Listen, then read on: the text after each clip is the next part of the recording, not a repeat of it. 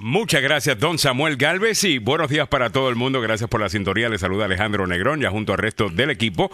Y con esto te damos la bienvenida no solamente al programa, sino también a otoño, como acaba de mencionar eh, don Samuel. Entonces ya estamos No, oficialmente en otoño, aunque no se va a sentir. ¿Cómo que no? ¿Cómo que no el otoño? El otoño es bonito. Uno se pone un suétercito, uno se toma un cafecito, eh, de repente uno Bueno. entra a los lugares y tienen este olor a canela por todas partes. Se siente Y rico. bueno, árboles, los árboles estación- comienzan a ponerse de color rojo y es espectacular. Mm, Y uno empieza a sentir como que ya viene la Navidad. No sé, yo Yeah. asocio el frío con la Navidad. Yo sé que ustedes son del sur, entonces asocian más bien el calor con la, con, con la Navidad, ¿no? El verano comienza Claro, ya. totalmente. Claro, estamos en primavera el, en el hemisferio sur ahí. eh, bueno, lo que pasa es que toda estación tiene su gracia, ¿no? Toda estación tiene su, su lado bello. Pero lo que pasa, a mí me encanta el verano, me encanta eh, estar cerca al agua, todo lo que significa verano. Además que el tiempo dura más, las, los El días día son dura más, extensos, totalmente. Los, los días son más extensos. Pero si no tuvieras los cambios, ¿cómo te darías cuenta de todas esas otras cosas que acabas de mencionar? O sea, eh, Claro, aquí es bien marcado. ¿Eh? Si no en- tienes el cambio, ¿cómo te das Unidos. cuenta de eso? Dicen que para uno, dicen que lo que hace la música no es necesariamente son eh, es el sonido, sino los silencios.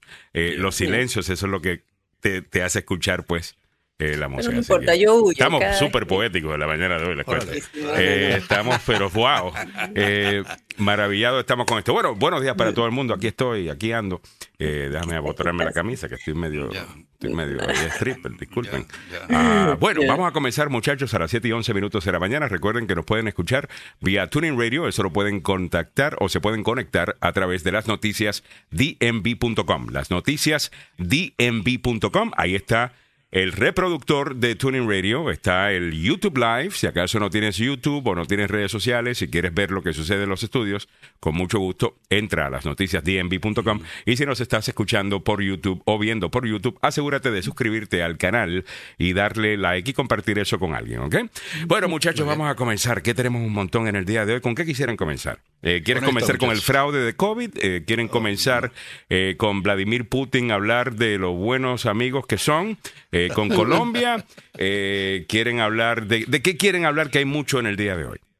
Eh, lo de Putin está peligroso. A ver. Porque Putin eh, anunció la movilización de 300.000 reservistas y a- amenazó con una respuesta nuclear táctica eh, para la guerra en Ucrania. Esto podría degenerar en algo más serio y más complicado para el resto del planeta, Alejandro. Es- me llamó la atención y eso es el, es el titular que presenta uno de los diarios españoles, El País, y que coincide con otros medios de comunicación a través de todo el mundo. Mm. Así que eh, sí, No te estás riendo de eso, ¿verdad, Alejandro? No, no, eh, disculpen, disculpen, no me estoy riendo de eso. No, I'm sorry.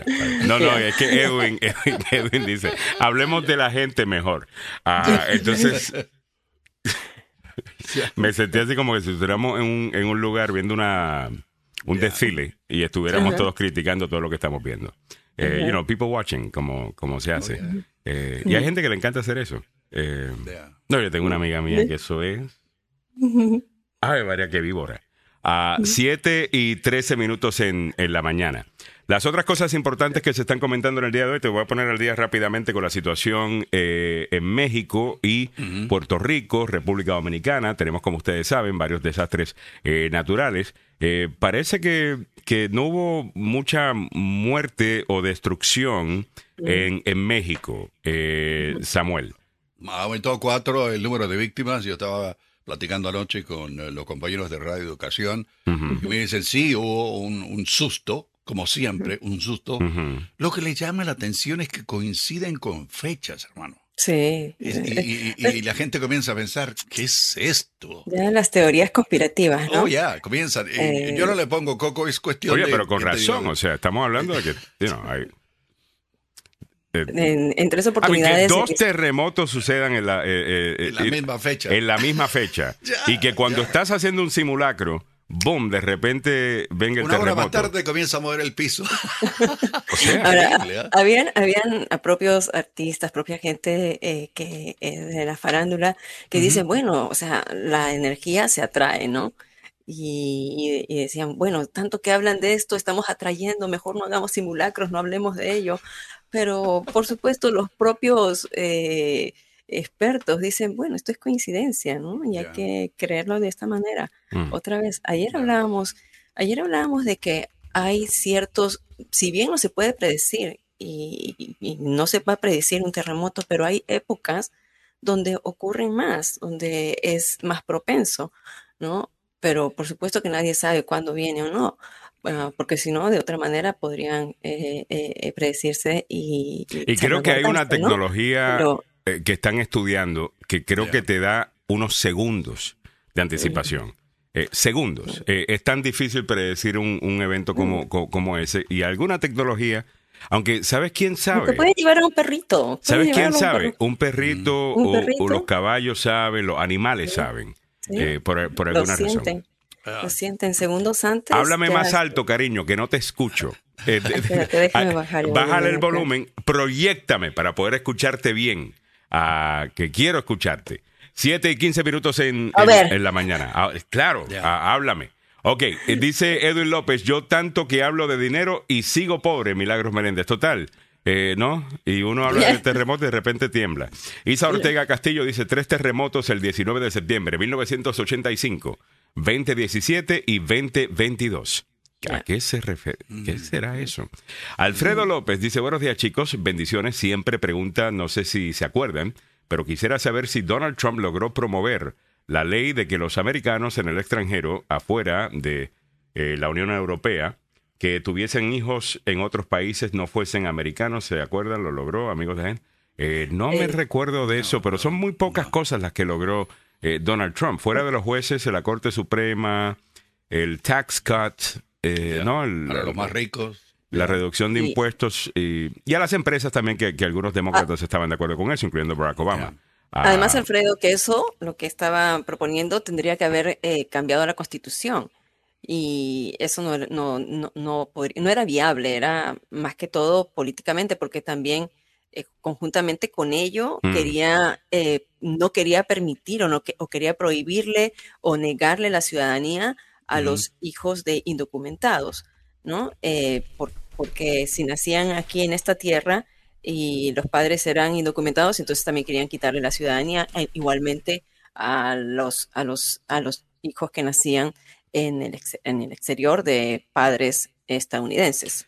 Ya, sabes que él prometía que iba a hacer muchas cosas y al final no, no, no.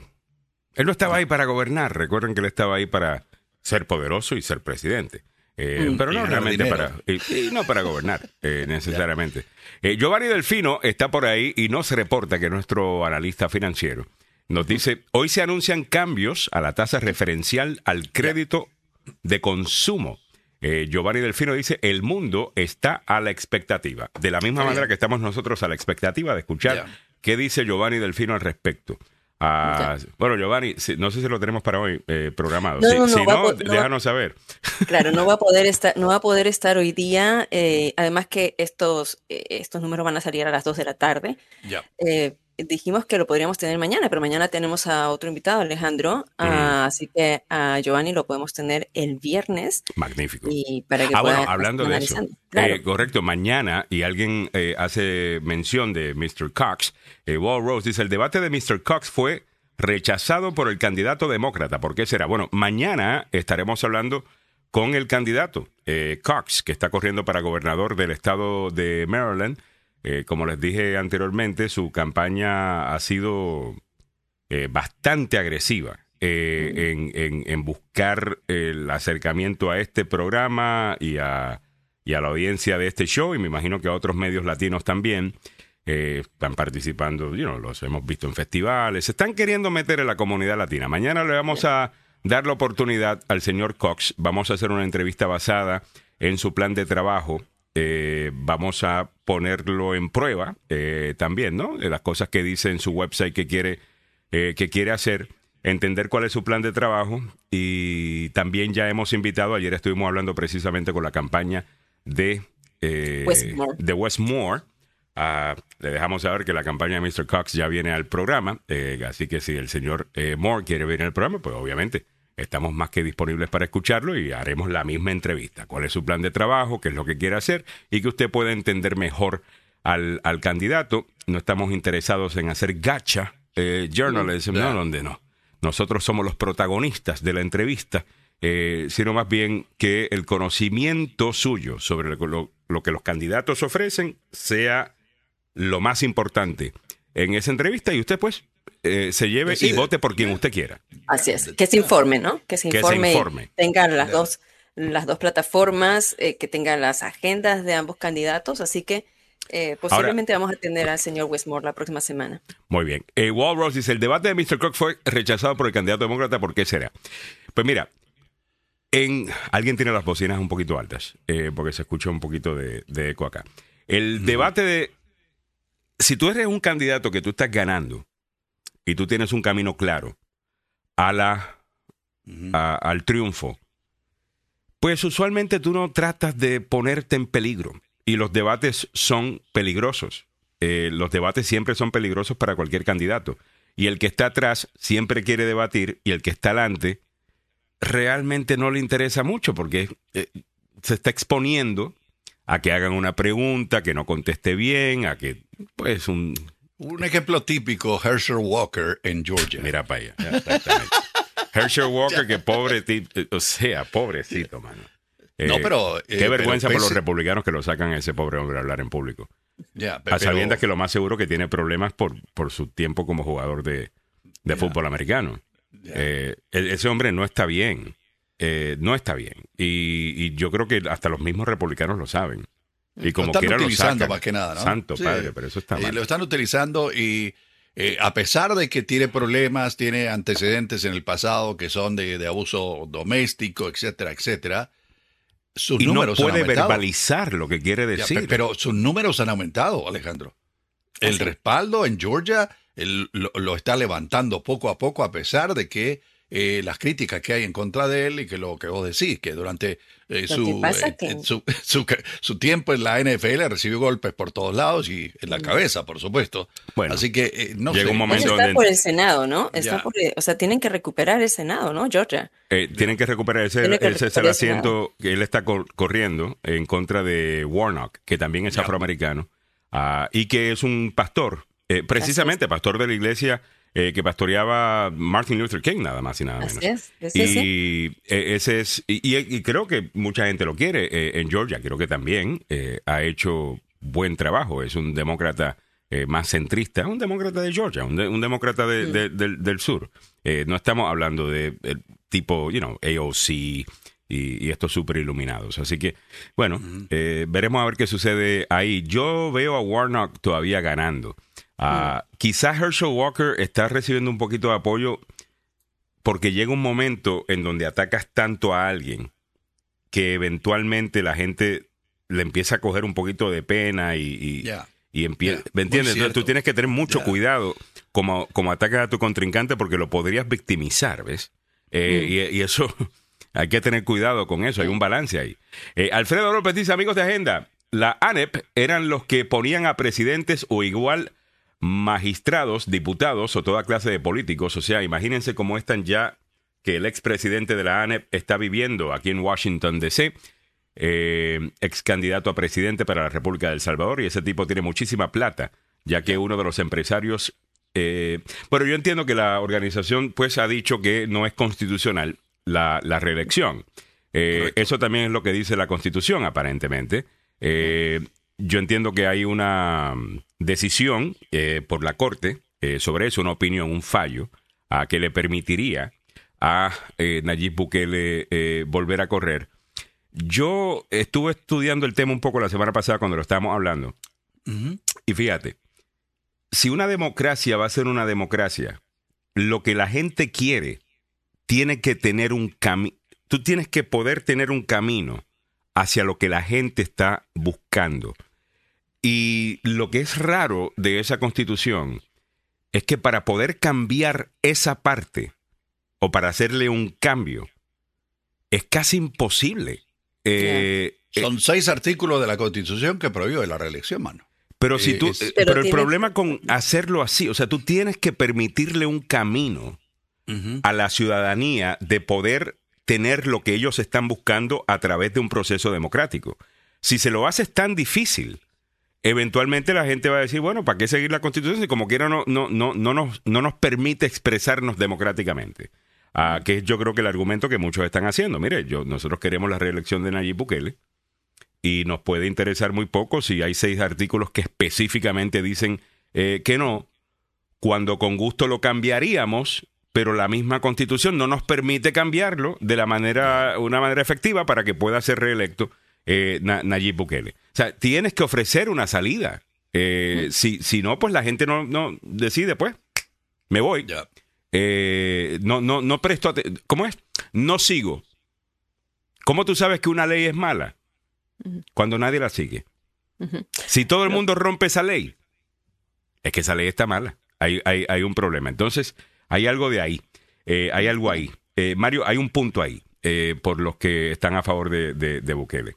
Mario Garay dice, él va a renunciar seis meses antes de la elección y eso le permitiría volver a correr. Si eso es lo que piensa hacer y eso es lo que la constitución permite, pues eh, ahí está. Sí, que, lo haga. bueno, ¿cuántos están con la reelección de Bukele? Yo sé que es la mayoría. Ah, ¿Cuántos están, y déjame hacerte más preguntas para no eh, de hacerlo siempre en las dos cajitas, porque las dos cajitas son quién está a favor de Bukele y quién está en contra de Bukele. Ok. ¿Cuántos están a favor de la reelección eh, de Bukele? pero no están contentos con que no se esté siguiendo al pie de la letra la constitución. Porque hay gente así, hay gente que quisiera, pero su amor a la, a, la ley y orden, a las reglas, dicen, yo quisiera que él fuese eh, electo, pero la constitución no lo permite. Y a menos que podamos hacer un cambio, no debe hacerlo. Esas son esas son otras eh, opiniones que yo personalmente he escuchado. Javier Majano dice, Alejandro, sería bueno que averiguaras el origen de esa constitución. Me imagino que no sabes que esa constitución fue hecho en un despacho privado ordenado por el mismísimo asesino de Monseñor Romero y creador de los escuadrones de la muerte. Por eso te digo, Javier, ese, a ese, ese, es el punto que estoy queriendo hacer precisamente, que eso es lo que he estado estudiando, de que por ejemplo, alguna gente dice, bueno, el que hizo la, regla hizo la trampa. Eh, entonces la hicieron de una manera en donde es bien difícil eh, hacer un cambio. Y si tú vas a hacer una verdadera democracia, tú tienes que permitirle a la gente poder hacerle un cambio a su constitución eh, sin necesariamente, pues, hacerlo un catch-22, que es básicamente lo que tiene acá en, en esta situación por el hecho de que la tiene que aprobar la próxima eh, asamblea y, el resto. Así que me parece muy interesante. Por esa razón lo estamos comentando acá. De la misma manera que comentamos el cambio de la constitución de, aunque no está pasando un cambio de la constitución eh, del Salvador, en, Chile hay un proyecto de una nueva constitución. A mí esos temas me parecen muy interesantes porque es básicamente ver eh, cómo un país se va a regir, cómo un país va a funcionar. estos eh, eh, esto es quiénes somos y cómo hacemos las cosas. Ah, me parece muy interesante. Ah, David Bermúdez dice, buenos días señores, buenos días. Aquí estamos dándole seguimiento, viendo las noticias. La voz del pueblo es la voz de Dios. Hoy, o estoy equivocado. Totalmente. Eh, pero, claro, eso es una democracia. Por esa razón, por esa razón, se necesita abrir una posibilidad para que la gente tenga lo que estén haciendo, sin tener que verse en una situación donde están ignorando la constitución, porque eso, ese precedente obviamente no es bueno. Ah, pero si lo, si lo hiciste de una manera donde no se puede cambiar, entonces no te, no te, no, te sorprendas cuando la gente pues ignore eh, eh, eso. No sé si me estoy haciendo entender, espero que sí. Henry Molina dice, El Salvador necesita a Bukele, no hay vuelta atrás. 7.28 minutos en la mañana. Pasemos a los deportes. Don Samuel Galvez ya está listo con esa información. En breve te pongo al día con la información de los precios de la gasolina y mucho más que siguen bajando en nuestra área. Adelante, Samuel.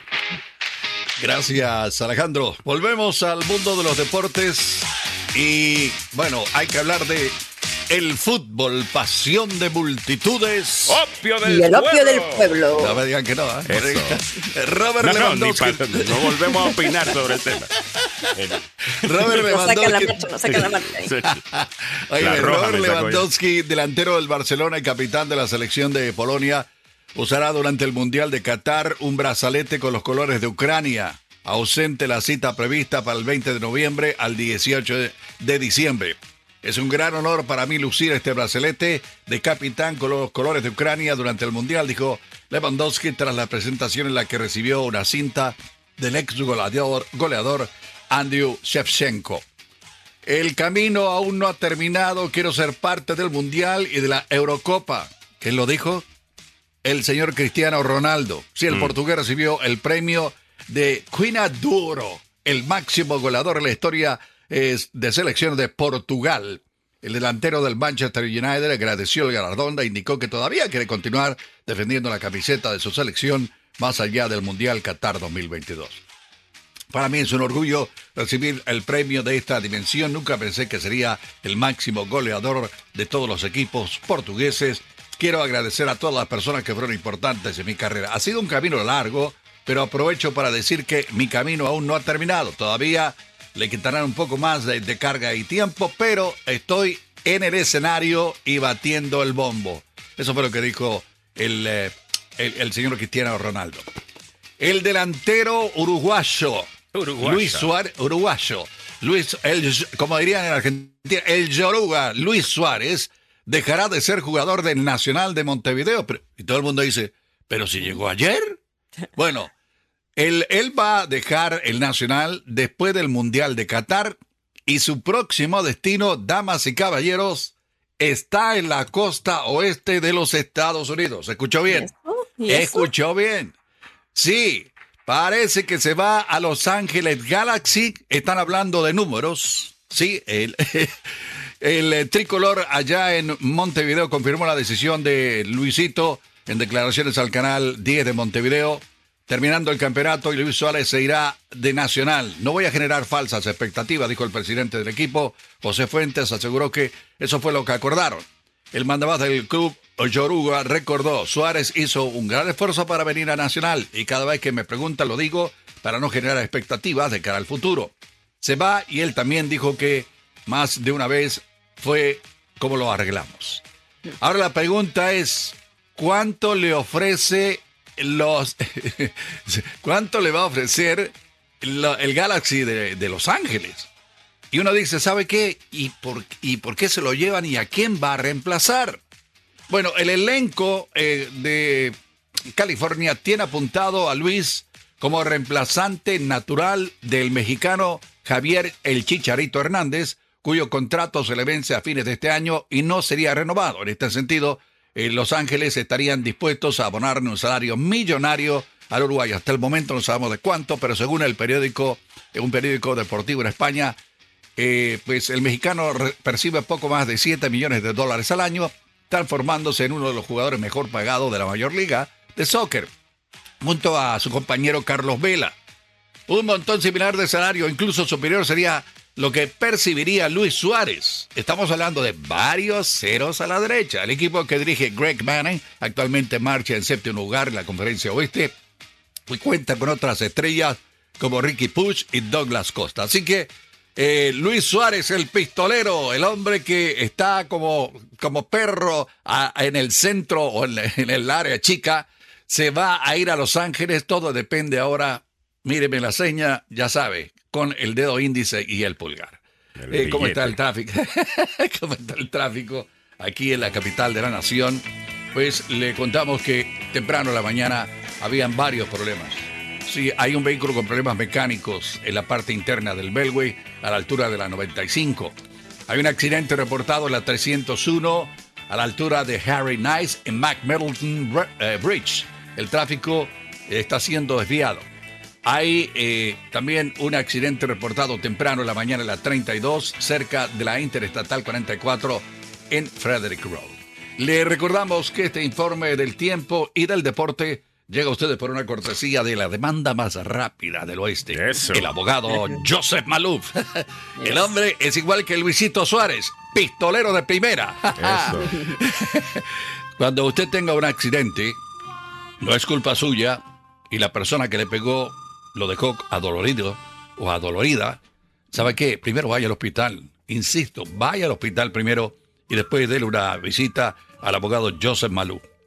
El abogado Joseph Malou tiene una licencia para trabajar en toda el área metropolitana, incluyendo Washington, Maryland y Virginia, y dos oficinas para su servicio, una en Fairfax, Virginia, y la otra en su cuartel general en Yadesburg.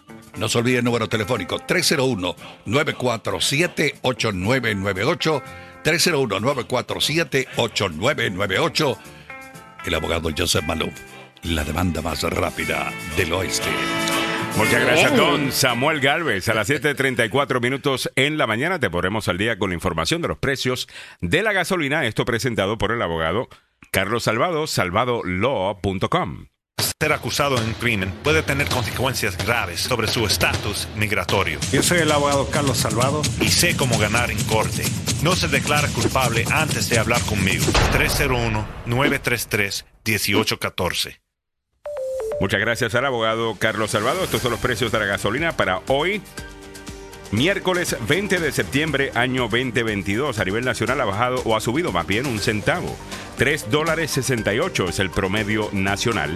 Ha bajado un centavo en el Distrito de Columbia, 3 dólares 78 centavos es el promedio de igual. A ver, en Maryland se queda igual. 3 dólares 44 centavos es el promedio. Y en Virginia. Yo he visto más barato, ¿ah? No, yo claro. Es, recuerda que ese es el promedio. Es promedio, ¿no? Eh, Virginia, 3 dólares 38 centavos. Ha bajado un centavo en el estado de Virginia. Eh, me imagino que en los lugares más rurales está mucho más barato, siempre es así, ¿no? Y, y en Maryland también, si te vas para Bethesda, Chevy Chase y y todo eso. Ahí espera todavía que te pasen unos 4 dólares alguna vez. Vamos a ver cómo está en Texas. En Texas está a 3 dólares 16 centavos. ¿Y en California cómo está? Vamos a ver. Uy. 5.49. No me hables mal. Uy, qué insulto. a ver, pásate por Nuevo México, que es ese que está blanco entre Texas y. Eh, este es Arizona. Ajá. El blanquito al lado de Texas. El blanco antes de. Aquí, pero aquí está 366. ¿Por qué? A ver, ¿qué significa el blanco? Ah, el, blanco, es el medio, 368, medio. El término 368 hasta 352. El más caro es el rojo y el azul, por supuesto, es lo más barato. Ahora, Texas ah. produce petróleo. Eh, y tiene refinerías de gasolina y el resto ya. Asumo que allá debería ser un poquito más barato. Eh, entonces no quisiera estar, definitivamente es en Alaska. Eh, ponlo ahí en Alaska a ver cómo estaba en Alaska. Abajo, abajo. Ese es Alaska. Ahí. 364 está igual que. 464, que está más barato que California. Pero California está tan caro mucho por las regulaciones que tienen y los mm. taxes que cobran. Eh, allá tienen, pues, eh, son bien pues, ambientalistas, ¿no? Y, con, se entiende, ¿no? Estamos hablando de que allá están lidiando con todo tipo de problemas que tienen que ver con el medio ambiente, ¿se entiende? Ah, pero bien caro vivir allá. Eh, mucha gente se está yendo de California, se están yendo para Texas, Samuel y Millie. Eh, mucha gente de Nueva York se está yendo para Florida eh, y del noreste, de nuevo, ciudades bien, bien caras, en donde hacer cualquier pero la cosa. Florida no está tan barata ahora. Bueno, por el incremento de gente, ¿no? Hubo un boom. Eh, hubo un boom. deja ver cuánto está. Pero sigue siendo la Florida, Texas. Texas estaba número uno en la lista que vi y otros lugares del sur en el top five de los lugares en donde la, a donde la gente se está mudando, de, lugares más caros. Y donde la mayor cantidad de gente está saliendo.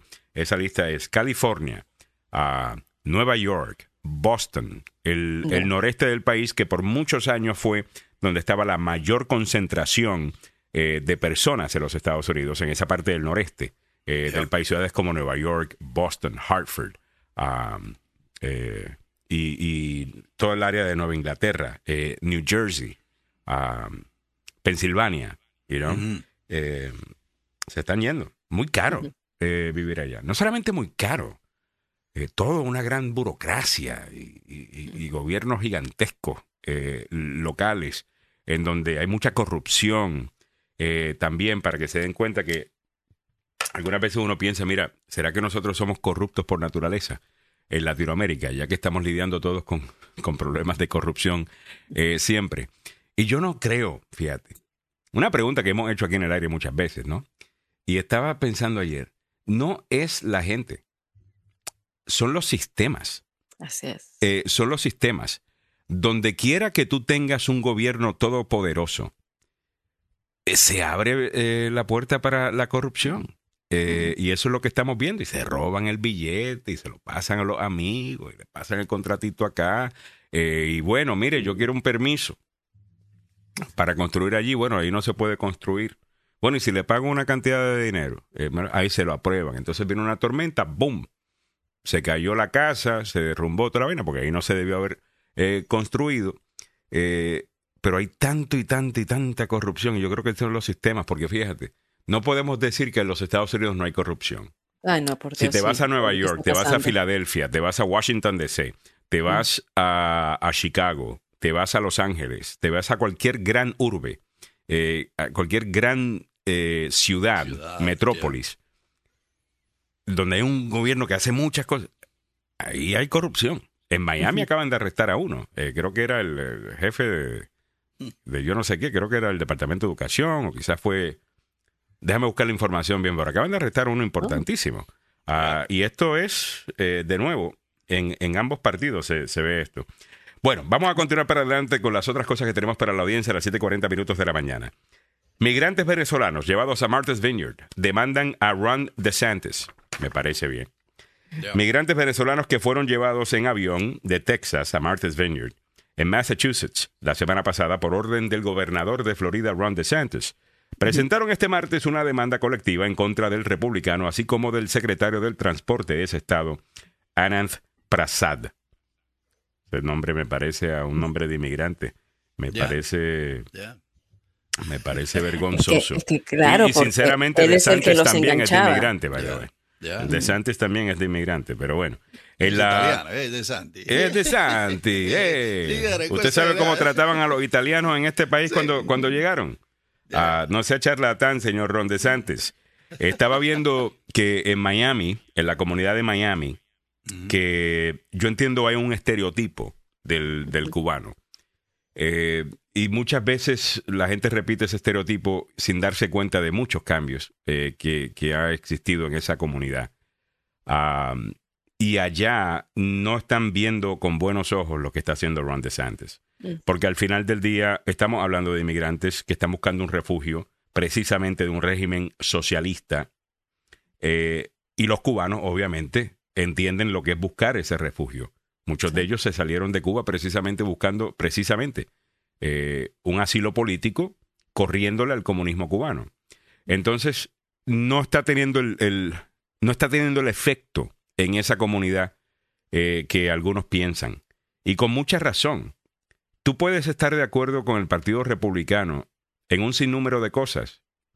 Y como quiera, no vamos a votar republicano si tú vas a tratar a nuestra gente de esta manera. Porque si hay una cosa que identifica al latino, no es solamente su ganas de trabajar fuerte, de valerse por sí mismo para echar para adelante, todo eso es cierto, todo eso pues nos atrae eh, o permite que algunos voten eh, republicano, pero hay otra cosa que también nos distingue y es nuestra dignidad. Eh, ¿Me entiendes? Y el respeto a la vida y el respeto a las personas y a la lucha. Y yo creo que muchos latinos no van a estar de acuerdo con eso. Yo creo que Ron DeSantis se ha descalificado, descalificado como candidato a presidente por el Partido Republicano si es que fuera a buscar esa, eh, esa nominación con este, con este último stunt. Eh, Sinceramente, para los que son republicanos y están buscando una buena opción eh, allá afuera, yo creo que una persona que se llama Nikki Haley, que es la ex eh, embajadora ante las Naciones Unidas, es una mujer conservadora, es una mujer que viene de una familia inmigrante eh, de la India. Sí, estuvo en la administración Trump, eso a mí personalmente no me gusta, ah, pero entiendo que estaba haciendo un trabajo y que te- pero si la escuchas hablar y escuchas sus planes en cuanto a política exterior estadounidense, en cuanto a la economía, en cuanto a los valores estadounidenses, yo creo que muchos de ustedes que son conservadores y republicanos estarán muy de acuerdo con ella. Eh, y deberán considerarla. Ron DeSantis, en mi opinión, se ha descalificado.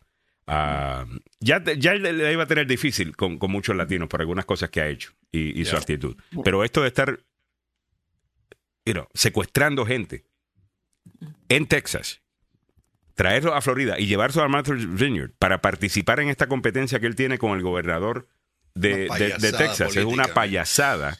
Ya, es una Eso no, no hay nada conservador de eso, no. No. hay nada republicano de eso, no hay nada estadounidense eh, de, de eso. Y para los que se llaman conservadores cristianos, no hay nada cristiano de, de, de ese, de ese comportamiento. Ah, de nuevo, Ron DeSantis, en mi opinión, se ha descalificado. Ah, entiendo que es mi opinión, no tiene que ser la única opinión. Si alguien tiene una opinión distinta, no hay ningún problema. Con mucho gusto leemos los comentarios y lo debatimos con gusto aquí en el Mm. show. A ver, eh, otras cosas que la gente debe saber en el día de hoy. Fiona se fortalece a huracán categoría 4 tras devastar a eh, zonas de Puerto Rico. Fiona se ha fortalecido a un huracán de categoría 4, según la actualización de las 2 de la mañana del Centro Nacional de Huracanes de los Estados Unidos. La tormenta ahora tiene vientos sostenidos de 130 millas por hora y ráfagas de hasta 15 millas por hora. El huracán Fiona continúa alejándose de las islas turcas y caicos, moviéndose hacia el norte a 8 millas por hora. Ha causado inundaciones también en República Dominicana, como habíamos mencionado, y definitivamente en Puerto Rico todavía un montón de gente sigue sin electricidad, un montón de gente sigue sin, sin luz. Ah, Luma había dicho ayer que, bueno, vamos a restablecer la energía en tanto tiempo. Eh, parece que el muchacho no habló bien. ah, y de nuevo, Luma tiene un problema de comunicación increíble. Eh, esta- tú no prometes más de lo que tú puedes hacer en una situación como esta. Tú haces todo lo contrario. Tú dices, "No, lo más seguro que va a tomar semanas. Por favor, paciencia. Y se la, y se la aprende en dos días. Y ahí la gente dice, wow, mira Luma. Claro. Tú no haces lo contrario. So, I- no, no entiendo eso. Por otro lado, había un debate esta mañana que estaba escuchando sobre la tarjeta de PAN, que es la tarjeta de, de comida gratis del, del gobierno, ¿no? con, con la que tú compras comida, you know, eh, food stamps, eh, PAN. Ok, el gobernador anunció ayer que se puede utilizar esto para comprar comida caliente, comida ya preparada. Usualmente tú puedes utilizar esa tarjeta para comprar comida en un supermercado, ¿no? Eh, pero como la gente está sin electricidad, tal cosa, no pueden preparar la comida, eh, pueden utilizarla para comprar comida. Pues yo estaba escuchando hoy al jefe o al director o al principal de la organización de Restaurantes Unidos que mire, eh, los restaurantes que tienen barra, o sea, y chinchorros no están incluidos eh, en eso y que no, no, tenemos que ayudar a la gente, que si esto, que si lo otro. Eh, nosotros queremos ayudar a la gente. Eh, y, y quejándose de que no podían utilizar esto en todos los restaurantes, que lo estaban limitando a panaderías y que lo estaban limitando a gasolineras que tienen un, un, un mart o lo que sea, y, y enfocándolo desde el punto de vista que es una injusticia. Usted se puede imaginar lo que podrían... Mira, algunas veces uno puede ir a un restaurante y, te- y si no te das cuenta te cobran algo de más. Imagínate lo que sucedería con gente entrando con la tarjeta de pan a chinchorros eh, y, a, y a restaurantes en donde pueden cobrarle a esa cuenta lo que sea y como es de la tarjeta de pan, bueno, a quién le importa y, se, y puede terminar en un super mega fraude. Eh, ¿Me entiendes? Esa es una de las Eh, razones por la cual no pueden eh, hacerlo en, eso, en esos restaurantes. No es que no quieren darle de comer a la gente. Ya. Aclárame, ¿qué es un chinchorro? Un chinchorro, un dive bar. Eh, una, una barrita. es un- una un- tiendita al pa- un- es una barrita al ah, paso. ¿no? al paso que también tiene comida, tiene barrita, tiene, you know, y, y ese tipo de cosas. Bueno, esto se parece mucho a lo que eh, dio a conocer el Departamento de Justicia ayer. No sé si lo vieron ustedes, muchachos. Eh, Hay un grupo de 47 sinvergüenzas que se robaron 250 millones de dólares del programa de alimentos para niños Sí. Que estaba destinado a darles de comer durante la pandemia.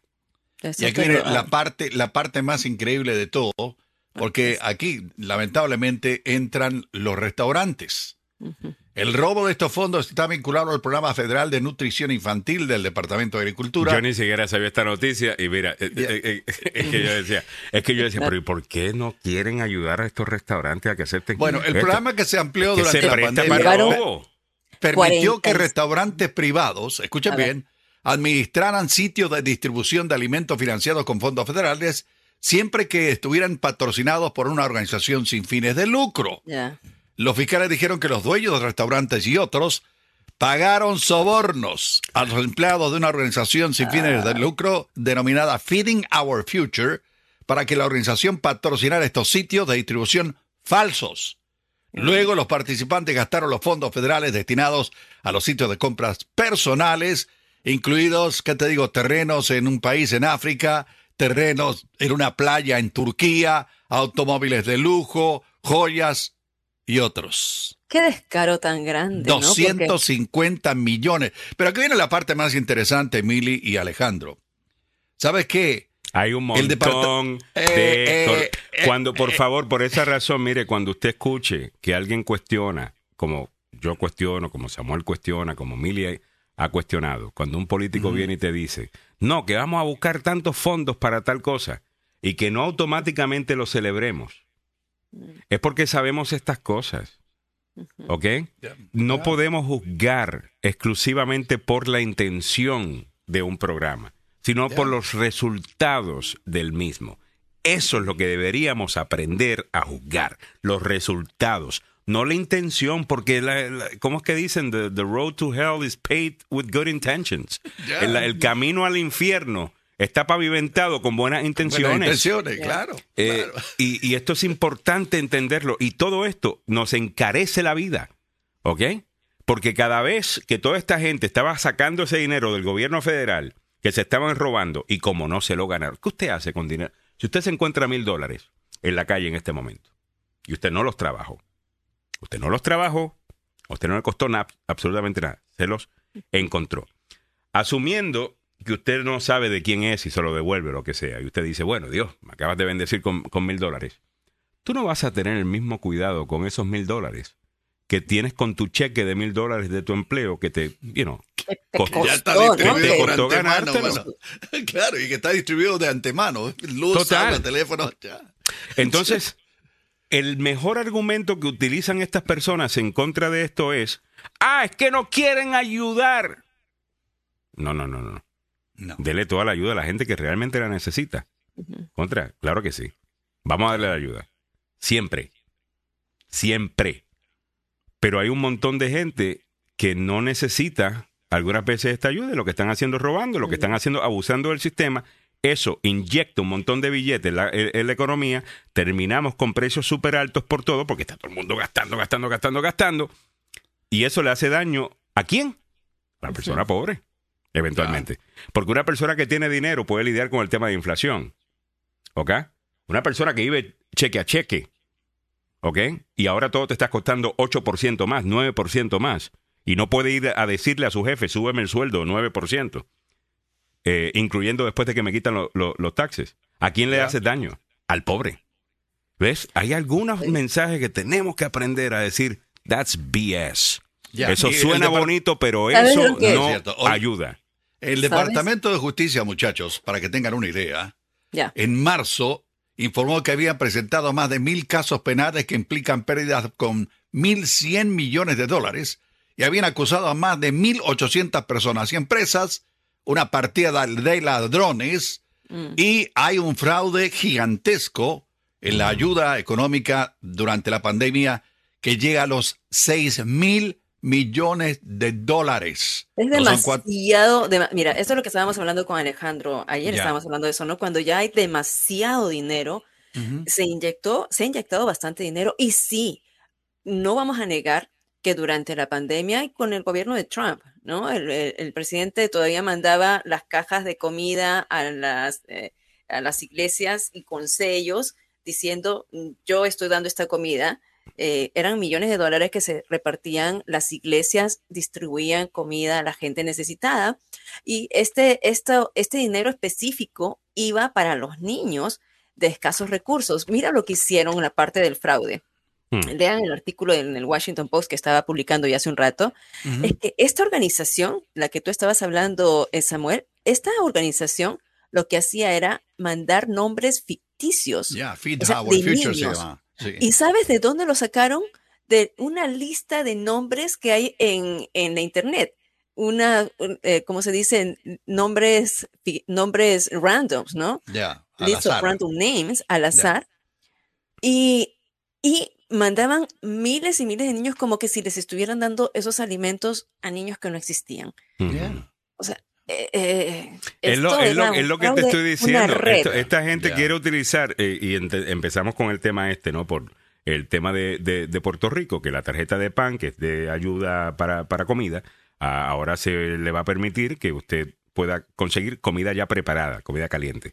Y algunos restaurantes han dicho que ellos no están incluidos, que solamente las, las cafeterías y las panaderías y tal cosa, que debería eh, existir los restaurantes, que tienen un poquito de música también para que la gente eh, pues se separe de todo lo que está pasando. Y yo no estoy acusando a todos los restaurantes de esto, obviamente, pero siempre va a haber uno que va a decir, bueno, ese ordenó un, un, un par de alcapurrias, dos empanadillas y una Coca-Cola. Eso Eh, cuesta- eso cuesta 50 dólares. Sí, Cuando claro. eso en cualquier otro momento hubiese costado 12 dólares eh, máximo. ¿Me entiendes? Y como la persona está pagando con la tarjeta de, eh, de- de- del Estado de, de- comida y así le va sacando. Y, y, y, y, y- y yo entiendo que algunos se van hasta indignar con que yo pueda sugerir que haya gente eh, así en el mundo. Cállense la boca, charlatanes, de usted sabe qué. Usted sabe que lo que yo le estoy diciendo es cierto. Eh, no se hagan los, lo- no se hagan los santos. Pero bueno, 7.55 minutos en, en la mañana.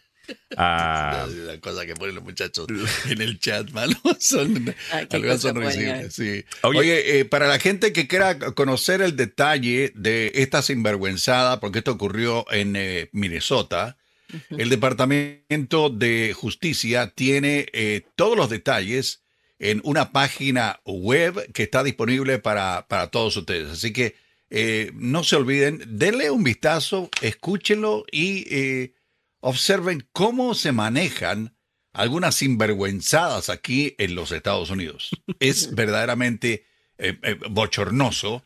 Porque te preguntan después colegas y compañeros y gente de- del extranjero y te dicen, no, pero que no es en Estados Unidos que juegan todos con, eh, de, de una manera correcta.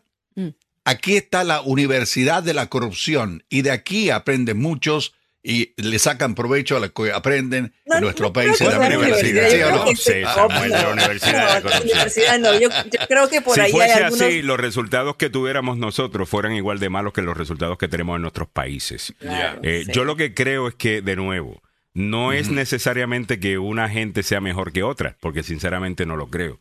Yo sí creo que, como todo, un buen auto que dura mucho tiempo, una herramienta que dura mucho tiempo, una casa que dura mucho tiempo, ¿qué tienen todas esas cosas en común? Buen diseño. Creo que el diseño de los Estados Unidos ha comprobado eh, ser uno exitoso. Eh, ¿me, me entiendes? Y eso, los números Sí, no sí. mienten, como dices, ¿no? Eh, hay gente que odia a los Estados Unidos, viviendo dentro de los Estados Unidos. Yo nunca voy a Oh, entender yeah. eso. Pero Oh, yeah. bueno, está bien. Eh, al fin, usted tiene derecho a opinar como usted quiera. Ahora, yo creo que el problema con muchos de nuestros países es el diseño. Y el, el diseño este, donde el gobierno está a cargo de absolutamente todo y que pensamos que la empresa privada, eh, pues siempre tiene malas intenciones y siempre quiere simplemente enriquecerse.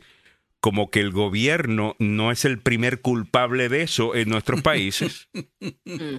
Ya. siempre se quiere enriquecer, siempre se quieren quedar con las cosas de, eh, de, de la gente.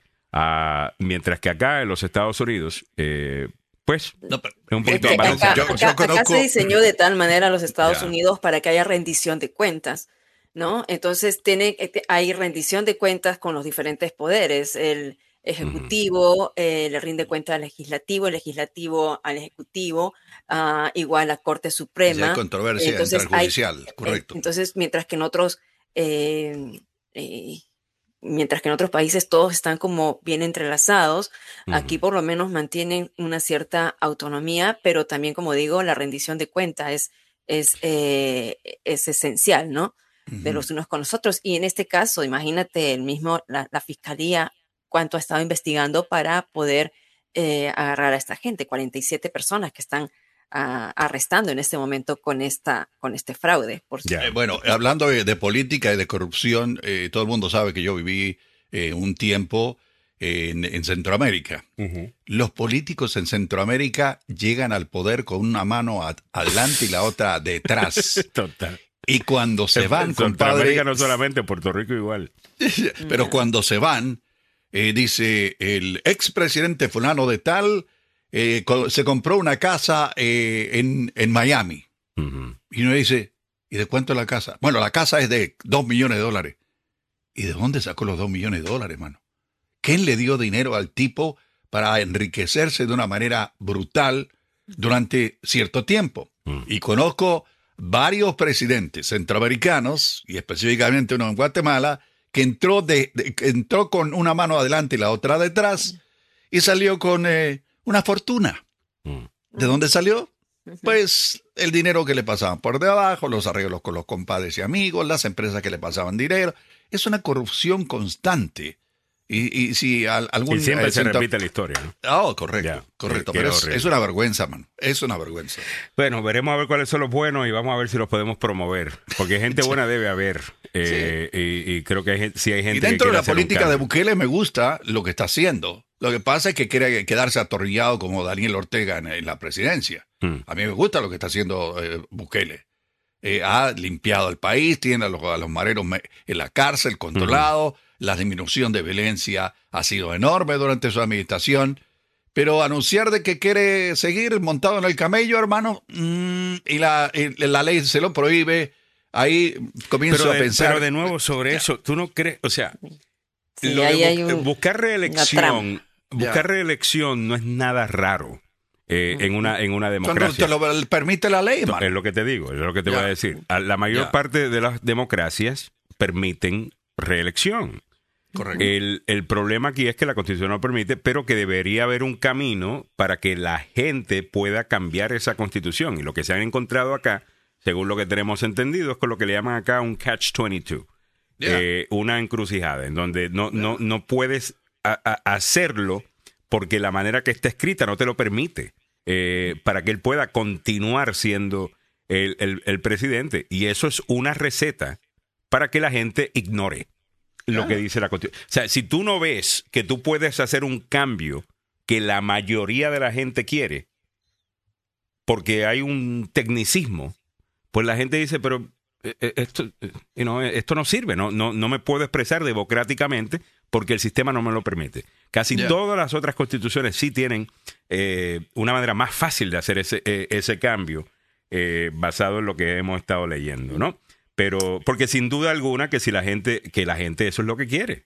Eh, ¿Me entiendes? Pero hay una resolución que la Corte Suprema ah, falló, ¿no? Y esta resolución era una interpretación de, de la ley que por eso que se está abriendo el camino Mm. para que el presidente Nayib Bukele pueda buscar la reelección. Pero el problema es que como habían destituido algunos jueces. Eh, entonces la narrativa.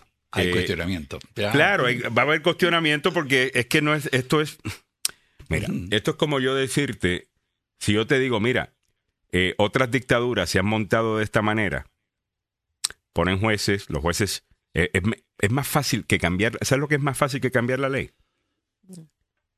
Reinterpretar la ley. Ya. Y por Sí. eso es que se cambian jueces, se ponen jueces, me da un fallo que yo quiero. Entonces, ya esa narrativa ya venía y por esa razón es que hay un problema, eh, según eh, al- you know, al- al- algunas personas con esto. Pero como dije anteriormente, deberían buscar la manera de facilitarle al pueblo lo que el Ajá. pueblo quiere. Ah, que Oh, obviamente una reelección. Eh, Bueno. Pero también ah, existe la influencia política dentro de los poderes gubernamentales. Y te voy a dar una que es típica. Por ejemplo, en Bolivia, el partido de Evo Morales controla todas las, todos los poderes del gobierno, incluyendo la justicia. Y es allí donde la ex presidente de, que está presa eh, eh, ha, ha dicho, mire, la ley dice que a mí me deberían eh, liberar de donde estoy. Pero por decisión de fulano, vengano y etano y la influencia de Evo Morales, me, ti- me mantiene en presa. Es, es, es vergonzoso lo que ha pasado con Yarin Áñez allá en Bolivia. No fue un buen gobierno. Es que te digo una No cosa, fue un buen gobierno. Hay que aclarar. No fue un buen Era gobierno. la- hizo. ella, ella estaba como interina, o sea, Ya, ella ya, era- exacto. Pe- pero lo que le han hecho a esta mujer es una vergüenza solo por cuestiones de tipo político, hermano. Y ayer lo que, lo que dijo el presidente de Bolivia a mí, yo le dije, eh, ¿dónde, eh, ¿de qué país está hablando este señor? ¿De dónde sacó todo lo que dijo? Bueno, eh, es lo que ocurre en, en nuestros países. ¿Qué Pepe? Villalobos dice, pero tiene mayoría eh, del Congreso. El Congreso Ya, fue elegido por el pueblo, por ende el Congreso tiene toda la potestad de cambiar la constitución porque esta No. decisión está avalada por el pueblo, correcto.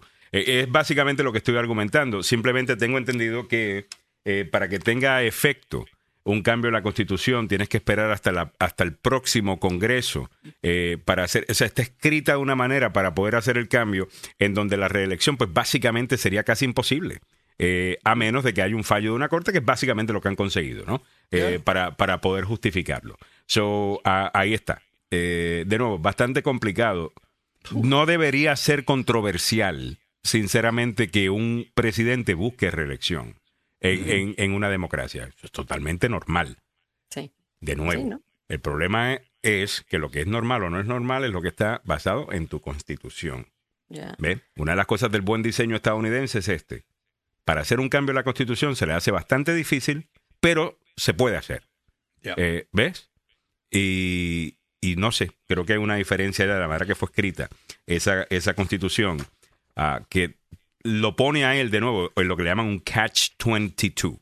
¿Ok? Sí. Eh, eh, en donde si te vas por aquí estás mal, si te vas por acá también estás mal. Entonces, Mal. contra, ya, ya. eh, a- tienes que darle una oportunidad a que la democracia se exprese, a, a- a que la gente, lo que ellos quieren, eh, se haga. Porque si no, la gente deja de prestarle atención a, a- a- a las leyes de la Constitución. Ese es el balance que hay que mantener. Pedro Correa está por ahí, dice, yo creo que mayor Ah, error de Yanin fue querer lanzarse a la presidencia. Debió haber esperado, dice Pedro. Correa. Eh, Ivo Francisco dice, el presidente de Costa Rica era prohibido, eh, era prohibida la reelección, pero Oscar Arias se pasó por el arco del triunfo y rompió la ley.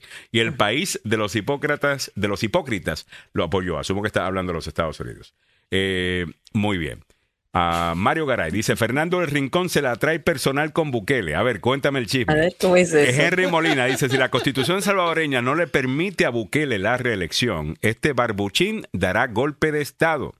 Gladys Espejo dice, "La poli- los politiqueros se roban la salud, la educación de los niños. Totalmente de, de- de acuerdo.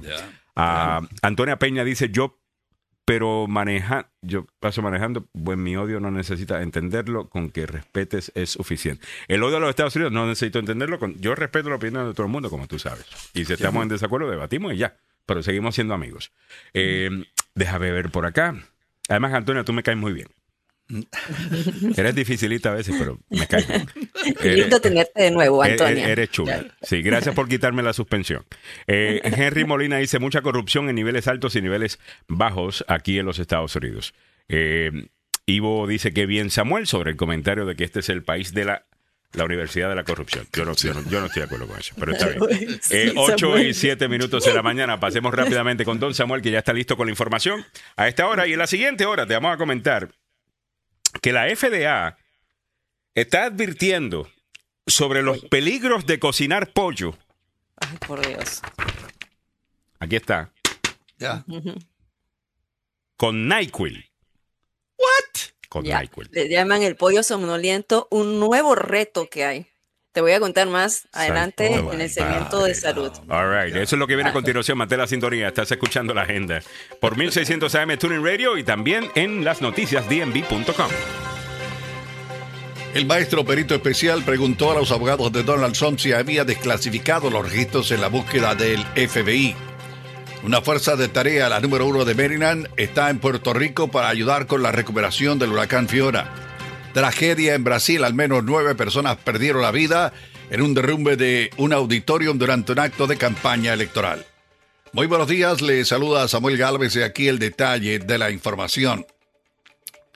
En el ámbito a nivel político nacional hay una controversia. Sí, un juez designado para revisar los documentos incautados el mes pasado por agentes del FBI en la casa de Donald Trump en Mar-a-Lago, en la Florida, planteó dudas sobre la afirmación del ex exfuncionario de que aún no debería revisar si los registros estaban clasificados o no. En su primera audiencia pública desde su nombramiento como maestro especial, el juez Raymond Dury, que actúa como árbitro independiente o maestro especial para examinar los documentos, presionó a los abogados de Trump sobre si tenían alguna evidencia que demostrara que el exfuncionario había desclasificado estos documentos. Trump está bajo investigación por retener registros del gobierno, algunos marcados como altamente clasificados, en su resort en Mar-a-Lago. Su hogar, después de haber dejado el cargo en el 2021, ahí lo llevó. Trump ha negado haber actuado mal y ha dicho, sin proporcionar pruebas, que la investigación está en marcha y que esto simplemente es un ataque partidista. Bueno, ahora el juez Raymond Derry dice, vamos a ver qué es lo que ocurre aquí porque hasta ahora no les creo lo que ustedes me están diciendo. En el ámbito regional metropolitano, destacamos a esta hora que miembros de respuesta de emergencia de en Maryland, conocido como el Tax Force Number One, se subieron a un avión y partieron rumbo a Puerto Rico para ayudar con la recuperación del huracán Fiona. Este viaje se produce después de una serie de retrasos debido al mal tiempo y los problemas de personal de pilotos. El Fiona azotó la isla el domingo dejando sin electricidad a millones de personas y causando tremendos daños. Maryland Task Force One tiene 35 miembros de bomberos y rescate junto con 15 de personal de apoyo de FIMA. En el 2017 Casi hasta el día de hoy, muchos de estos mismos equipos fueron parte de la respuesta en Puerto Rico tras el paso del huracán María. El portavoz de los servicios del Cuerpo de Bomberos y Rescate del Condado de Montgomery, Pete Perringer, dijo esta semana que esto es uno de los únicos grupos de trabajo del país que ha sido enviado a la isla caribeña. En el ámbito de nuestra América, por lo menos nueve personas murieron y cerca de 30 resultaron heridas ayer tras un derrumbe de una empresa de contenedores en la ciudad brasileña de Itapecía de Serra, en Sao Paulo, durante una reunión con políticos en plena campaña electoral. Los hechos ocurrieron cuando la estructura del auditorio, situada en el interior de la nave industrial, cedió en un momento en que las gradas y el escenario se encontraban repletos de trabajadores durante un acto político, de acuerdo con el Cuerpo de Bomberos de Sao Paulo, en Brasil. Volvemos al mundo de los deportes y hablamos de fútbol, pasión de multitudes, opio del pueblo. Mauricio Pochettino, que está sin, sin brete, sin chance, sin trabajo, está analizando la propuesta del Nissan de Francia. También estuvo en consideración ser el entrenador del Sevilla de España o el Chelsea de Inglaterra. El destino de Mauricio Pochettino es incierto luego de su paso por el Paris Saint-Germain, al que el propio entrenador consideró como positivo. El estratega busca un nuevo destino para llevar a cabo su proyecto deportivo. En el aspecto deportivo hemos ganado la Copa, la Supercopa y la Liga el año pasado, pero está claro que el Paris Saint-Germain lo que busca es la Champions League, que hasta ahora no la ha conseguido. Así que buena suerte para Mauricio Pochettino, uno de los nuestros, es un americano argentino y que estuvo dirigiendo al Paris Saint-Germain, pero no le fue bien. Hablando del fútbol europeo, la UEFA confirmó que Rusia será excluida de la Euro 20.000 o 2024 por su involucramiento en la guerra de Ucrania.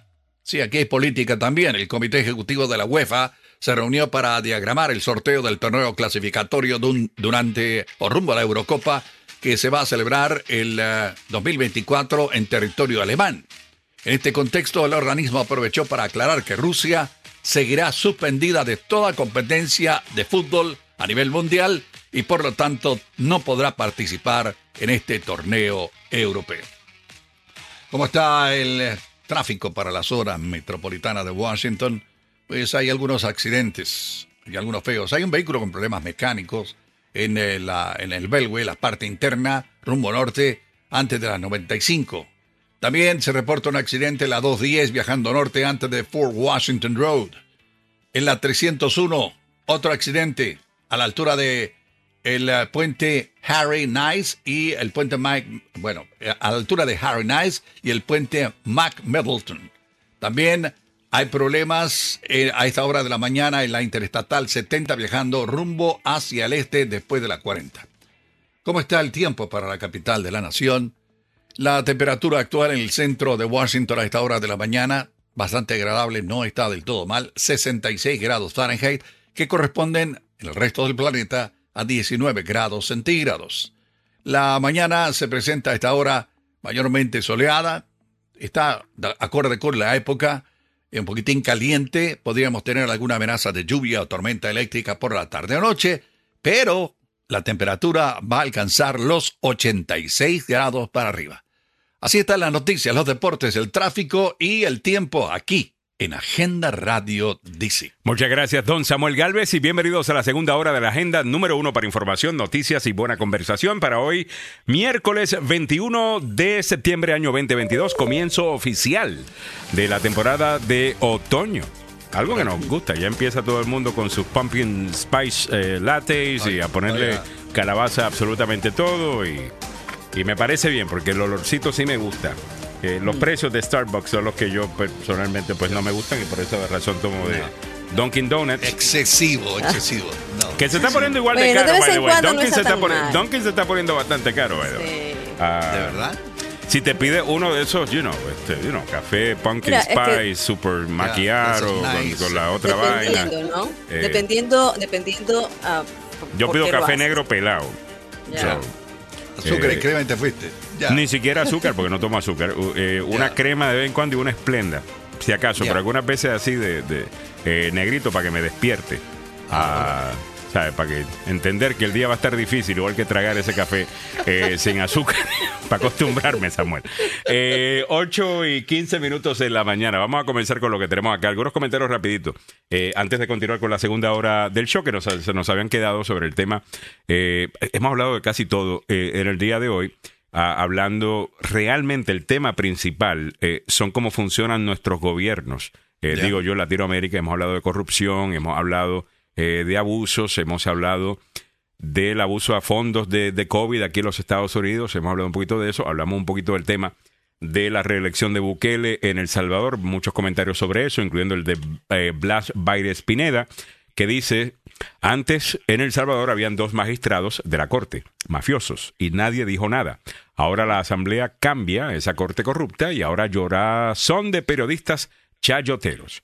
Pedrito eh, Portillo dice, ¿por qué en El Salvador, en lugar de cambiar la constitución así, y que sería según ella misma inconstitucional, ¿por qué no cambiar ese artículo? Correcto, enmendar la constitución, ¿de acuerdo?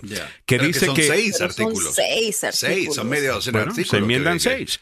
Que dice que, eh, pero, él, eh, pero él dice, ¿por qué no cambian ese artículo que dice que habría que esperar que el siguiente Congreso lo ratifique?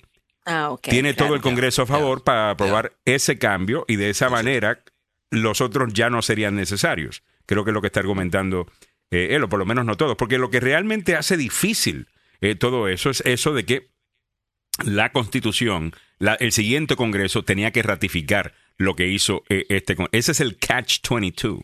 Eh, ¿Ves? Eso es lo que lo hace casi imposible eh, de hacer y eso es una receta para que la gente ignore la ley, para que la gente ignore. La, si ellos no sienten que democráticamente pueden hacer cambios en su país, sienten que, bueno, ¿para qué voy a prestar atención a eso? Es un precedente que estás estableciendo.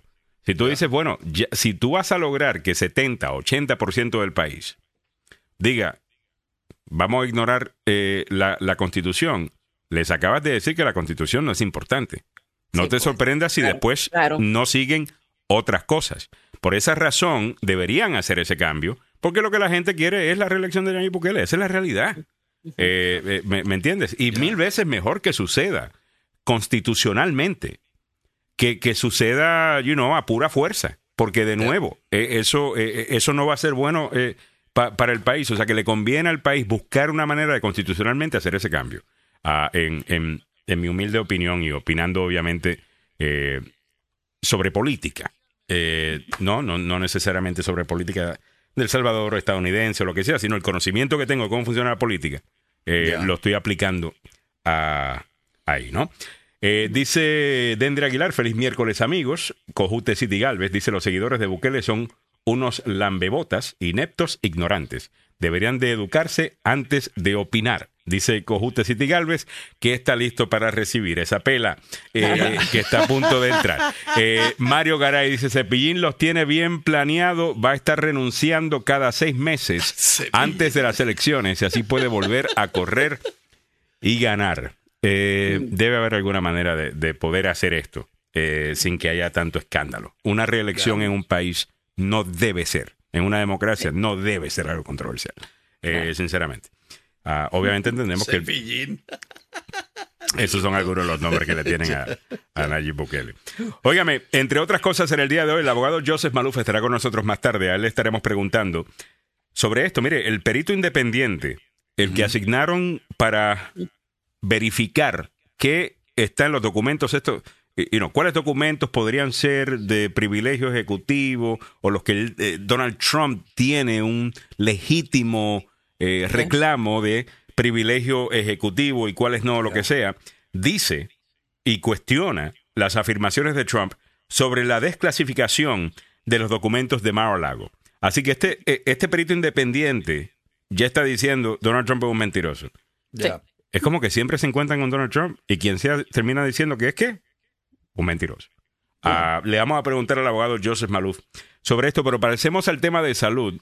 Hay un nuevo reto del cual Milagros Meléndez no participará, eh, pero, sí te, no. pero sí te informará sobre ello. Este informe presentado por el doctor Fabián Sandoval, con quien estaremos hablando hoy a las 9 de la mañana. No te lo quieres perder. El doctor Fabián Sandoval presenta Salud al Día. En Emerson Clinical amamos la salud. Con responsabilidad y compromiso lo demostramos, dando de nosotros nuestro mejor esfuerzo como profesionales, pero más aún como humanos. Un compromiso que nos incita a crecer y presentarles una clínica con equipos de última generación para brindarte seguridad y confianza que solo Emerson Clinical te puede dar. Emerson Clinical, la clínica que ama la vida. Pasemos a Milagros Meléndez y este informe presentado por el doctor Fabián Sandoval, 202-239-0777, 202-239-0777. A ver, Mile, ¿qué está pasando? A ver, cuidado. La FDA, ¿no? La Administración de Medicamentos y también Alimentos de los Estados Unidos está lanzando esta advertencia tras que en TikTok salió este reto que ya en cuatro días obtuvo un montón de vistas. Es el reto del pollo somnoliento. A ver, ¿de El qué pollo trata? somnoliento. Sí, el pollo somnoliento es, mira, poner a hervir pollo en toda una, eh, déjame ponerlo aquí sin volumen, en toda eh, una olla llena de NyQuil. NyQuil, este, este, este medicamento que se usa over the counter, o sea, que se puede comprar sin receta médica. Eh, entonces, sale que calientan el pollo en este NyQuil y dicen cuánto puedes resistir para no dormirte o para, o sea, resistir a, a- a- los efectos de este antihistamínico, porque es un antihistamínico. Entonces, la, la FDA está alertando diciendo, mira, un ratito, el hecho de hervir el medicamento para la tos como NyQuil puede ser peligroso e incluso dañar de una manera muy drástica los pulmones de quienes inhalen los vapores. Están diciendo que inhalar el NyQuil cuando está hirviendo puede provocar daño pulmonar a niveles peligrosamente altos de medicamentos que ingresan al cuerpo.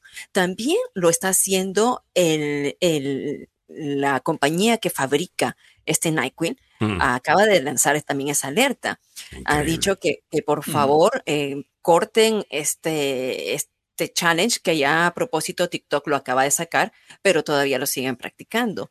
Ahora, no solamente, y el doctor Fabián Sandoval, ayer precisamente también lo escuché hablando en, un, en Univisión.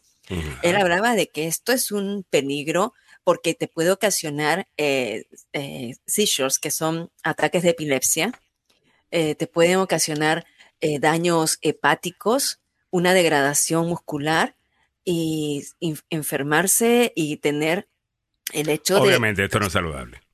no, Eh, eh, eh, absorber todos los todos los tóxicos, Ya.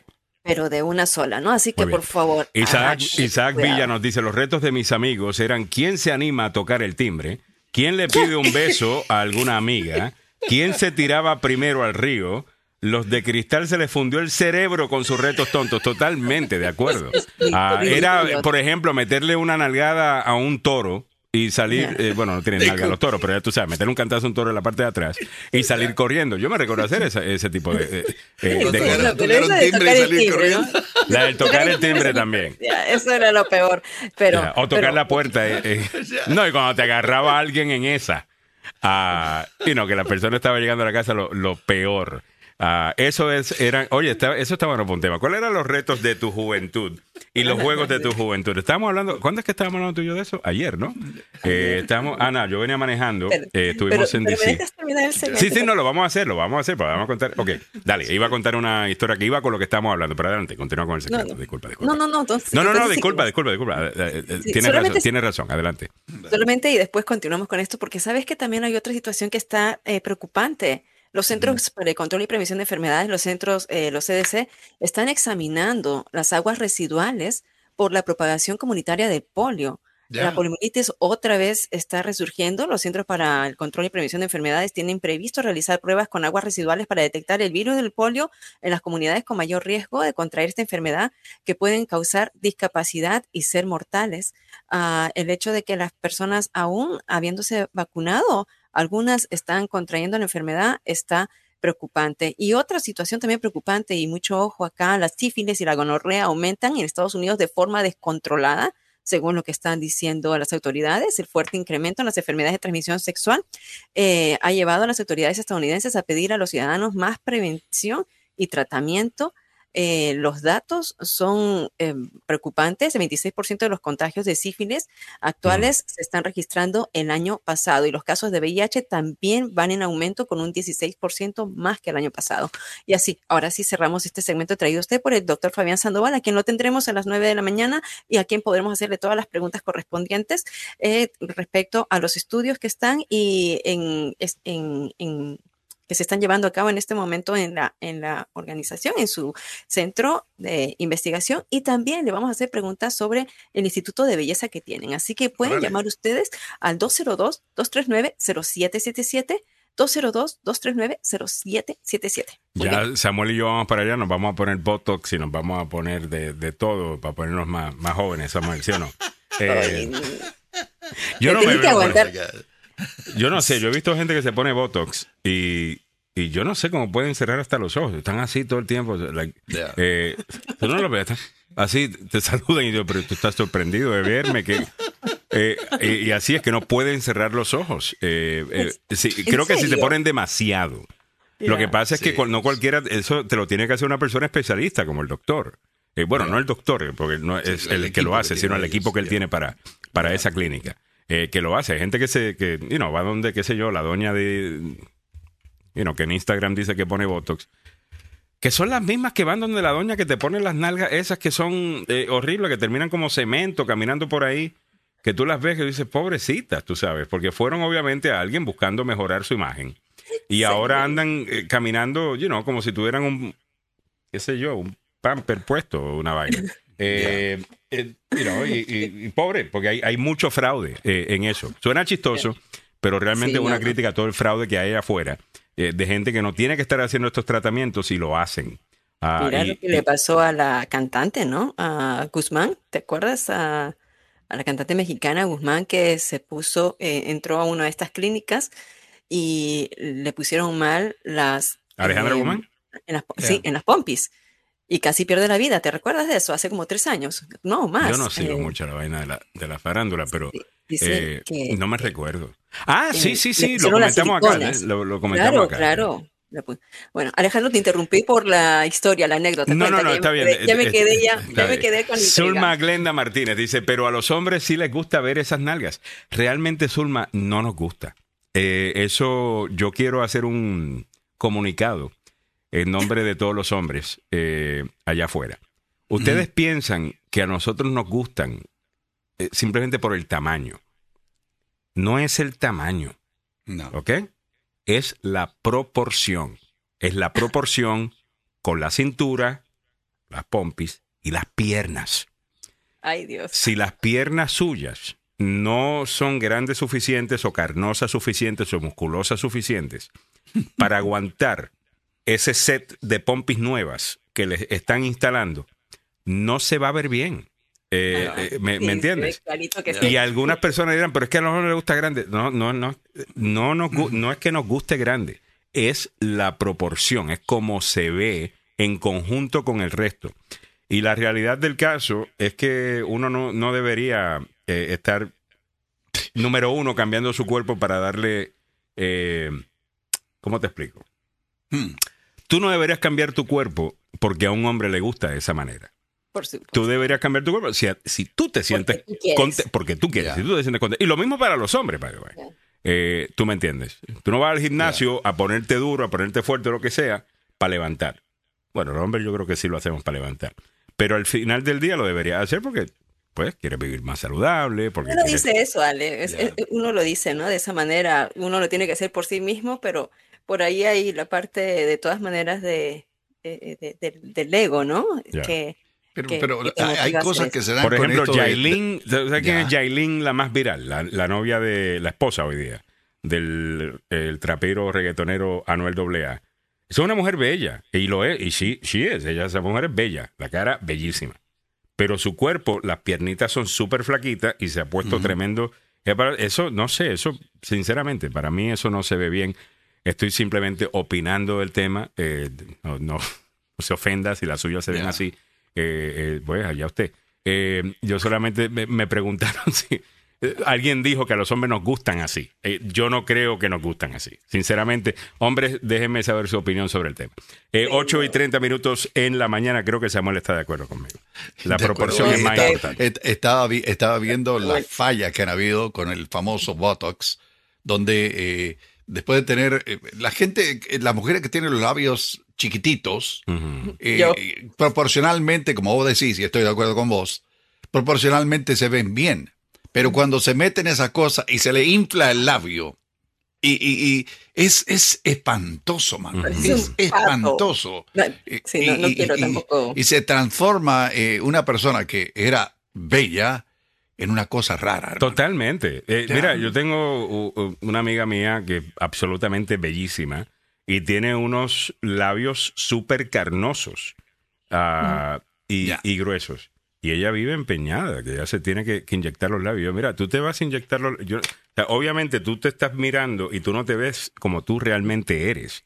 Si tú piensas que te tienes que inyectar los labios. Y, y yo se lo dije, como te inyectes los labios y andas ahí toda rara, conmigo no vas a salir. Porque tú, porque tú estás perfecta como te ves y no deberías cambiarte. Esa es la manera que yo motivo a la gente, ¿ok? 8.31 minutos de la mañana. Eh, Merlín Fajardo dice, buenos días, agenda. Le pasa con esas pompis es que no van de acuerdo con las piernas, totalmente. No van de acuerdo con las piernas. Y de nuevo, a lo mejor usted no puede, eh, you know, trabajar sus pompis para que le crezcan eh, mucho. Pero definitivamente que puede meterse al gym, al squat rack y hacer squats, eso va a levantar sus piernas y también le va a levantar la- la- las pompis. Y eso se va a ver bien chulo. ¿Ok?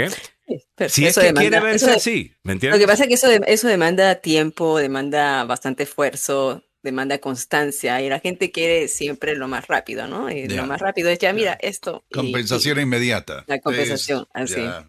pero, Ah, bueno. pero bueno. Mira, ah, eh, mira lo que está diciendo, eh, mira lo que dice José Ken. Dice, a mí no me gusta esas pompis, pero me- a mí me gusta ver esas pompis, pero para reírme, porque la verdad que se ven bien ridículas. Y, y- y por eso te digo, Zulma, que a lo mejor tú ves al hombre mirando, pero por dentro estamos diciendo, what the hell is that? Eh, eh, ¿Me entiendes? David Bermúdez dice, con todo respeto, con todo respeto, señores, para las mujeres, pero en verdad las mujeres que se implantan o se hagan algo en los labios y se hacen algo en las pompis y, y, y pompis se miran horribles. Y eso no les gusta a los hombres. En verdad, esas nalgotas de hule parecerán nalgas de yegua. Y, y esos labios como que le aplica dos un enjambre de avispa. Eh, to- totalmente. Cabal, y, y yo, cabal. y esto no es por criticar a, a- a la- a las mujeres, sinceramente no es una crítica a las mujeres, es más bien si usted piensa que eso es un consejo, porque algunas personas eh, dicen, bueno, yo tan pronto me haga esta operación, yo voy a conseguir al hombre. Usted no, usted haga lo que usted quiere, basado en lo que usted le hace feliz, no en el hombre que usted puede conseguir o no pueda conseguir. Y créame que su personalidad va a ser mil veces más importante, a menos de que, you know, no voy a decir que la personalidad es lo único, porque sería un mentiroso, pero si su personalidad eh, es bella, eh, realmente usted se va a ver bella. Ah, de, eh, you know, de nuevo, con algunas excepciones, obviamente. A ver, Ivo Francisco eh, dice, esa es la mujer ideal, mejor no pudo ser dibujada el señor Alejandro, cuente conmigo. Eso, ¿verdad? Eh, piernas cañaucas, es, se horrible. Ahora sí es tu naturaleza, pues acepta así que te envió Dios. Merlín Fajardo, sin con tantas cosas que la gente se pone que terminan transformándose totalmente, yo creo que llega un momento donde te empiezas a... O sea, nunca va a ser suficiente.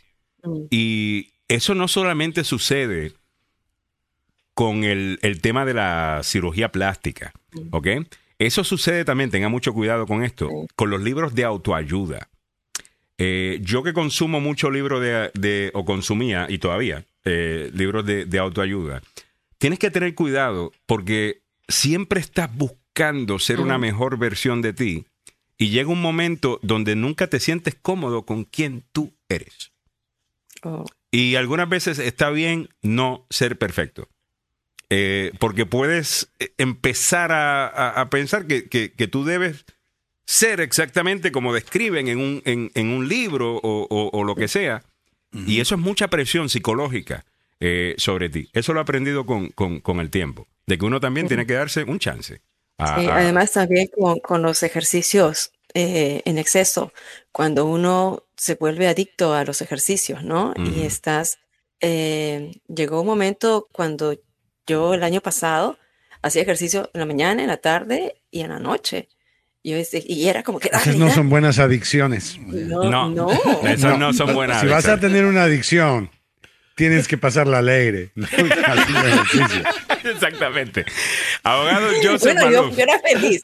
Pasemos la súper alegre, hablando de nuestro amiguito Donald Trump.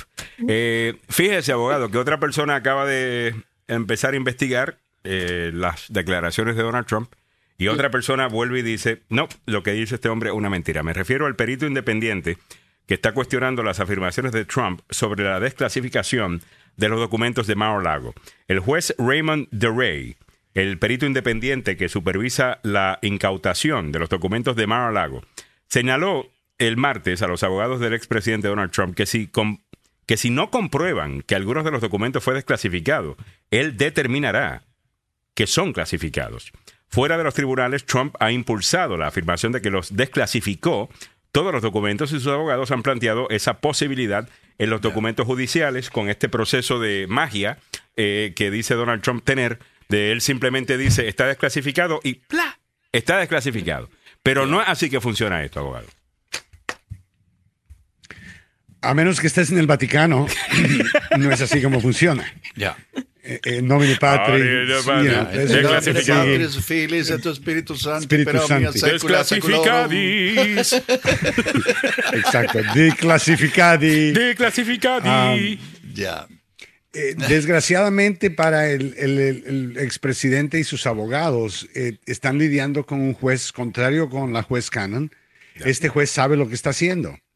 y, y el trabajo de él, recordémonos, es que es sortear los documentos, separar, esto pertenece en este grupo, este documento pertenece en este otro grupo, este documento pertenece en este grupo. Uno de los factores que él tiene que evaluar es si la información es confidencial, secreto, ultrasecreto, o sea, lo que le llaman clasificación. Ahora, si nos recordaremos, si nos recordamos que en la orden de allanamiento, los crímenes que el gobierno está estudiando, ninguno de ellos dependen de la clasificación de los documentos. Mm, Eh, uno es tener documentos que le pertenecen al registro presidencial, que es en los archivos nacionales. El otro es son documentos clasificados, el otro eh, no clasificados, perdón, documentos de defensa. Otro es obstrucción de justicia, alterando y escondiendo documentos. Nada de eso tiene que ver con el hecho de que los documentos sean clasificados. Ahora, hay un delito adicional que también podría envolverse. Aquí es el delito ahora de cinco años y prohibición de poder correr en oficio federal. Y es lo que llamamos ¿no? el, el- el crimen que, que negligencia en manejar documentos clasificados. Entonces, eh, el- eh, estos son hechos. O sea, ¿me entiendes, Alejandro? Si los documentos fueron declasificados, fueron declasificados, ahora pruébalo. Si los documentos son clasificados y tú te los llevaste y los pusiste en una gaveta o los pusiste en una caja en el sótano de tu club, eso no se declasifica mm, automáticamente. Claro. No solo eso, pero declasificación envuelve, envuelve la agencia que creó el documento, Claro. envuelve eh, remover los, eh, todas, las, todas las señales, todas las marcas que dicen clasificado, tiene que borrarse, tiene que registrarse y también todas las copias del documento quedan también declasificadas. Así que no es una, un truco mágico, es un proceso. Eso es un problema para él. Entonces el juez le dijo ayer a los abogados, díganme, porque en los medios sociales Donald Trump dijo, menos mal que yo declasifiqué todos los documentos. No es cierto.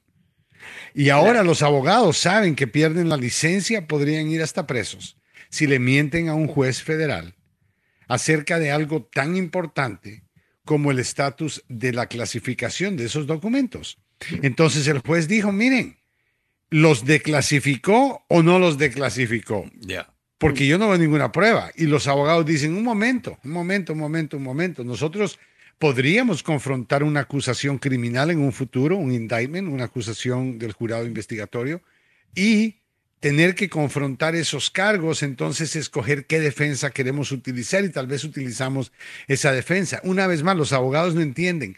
La pregunta es si es sobre si eh, cuál es el hecho no cuál es la teoría. Una vez más, los abogados de Trump tienen un montón de teorías, pero no tienen pruebas. Entonces están diciendo, mire, los documentos pudieron haberse declasificado que solos.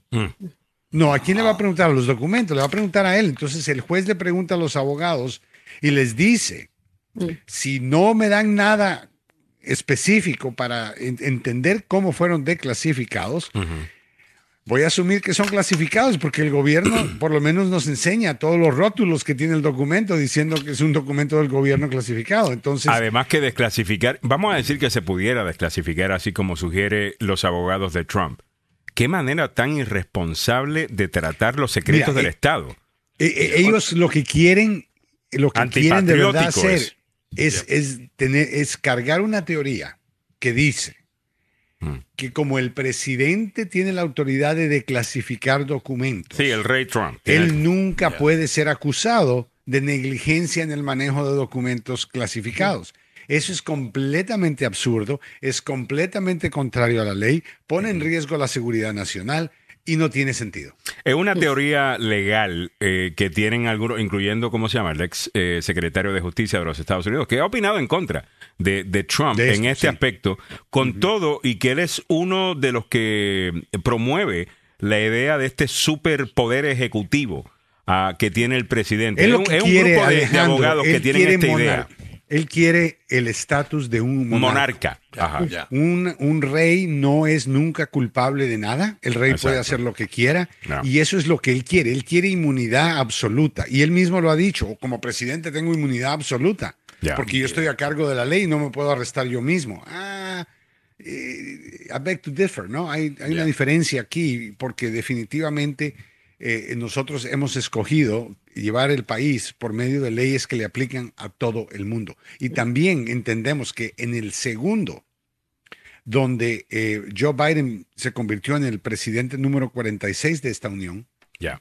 que Donald Trump ya se convirtió en ciudadano regular. Ya. Y un ciudadano regular no puede andar con documentos clasificados. Punto. La teoría Punto tiene un nombre. final. La, la teoría que acabo de mencionar tiene un nombre. Se llama The Unitary Executive Theory, ah, Oh, que es una teoría eh, que algunos abogados constitucionalistas tienen, muy pocos. Es una, una opinión de Es minoría. Es una, Es y es una posición extrema. En donde básicamente el presidente de los Estados Unidos controla absolutamente el, la rama ejecutiva y por ende, como el sistema o el Departamento de Justicia está bajo la rama eh, ejecutiva, pues él puede hacer lo que le da en gana, porque nadie puede hacer nada en Eh, contra es de él. como Es el dueño de un negocio llega a su negocio y, por ejemplo, se lleva algo. ¿Puede Ya. ser acusado de robo?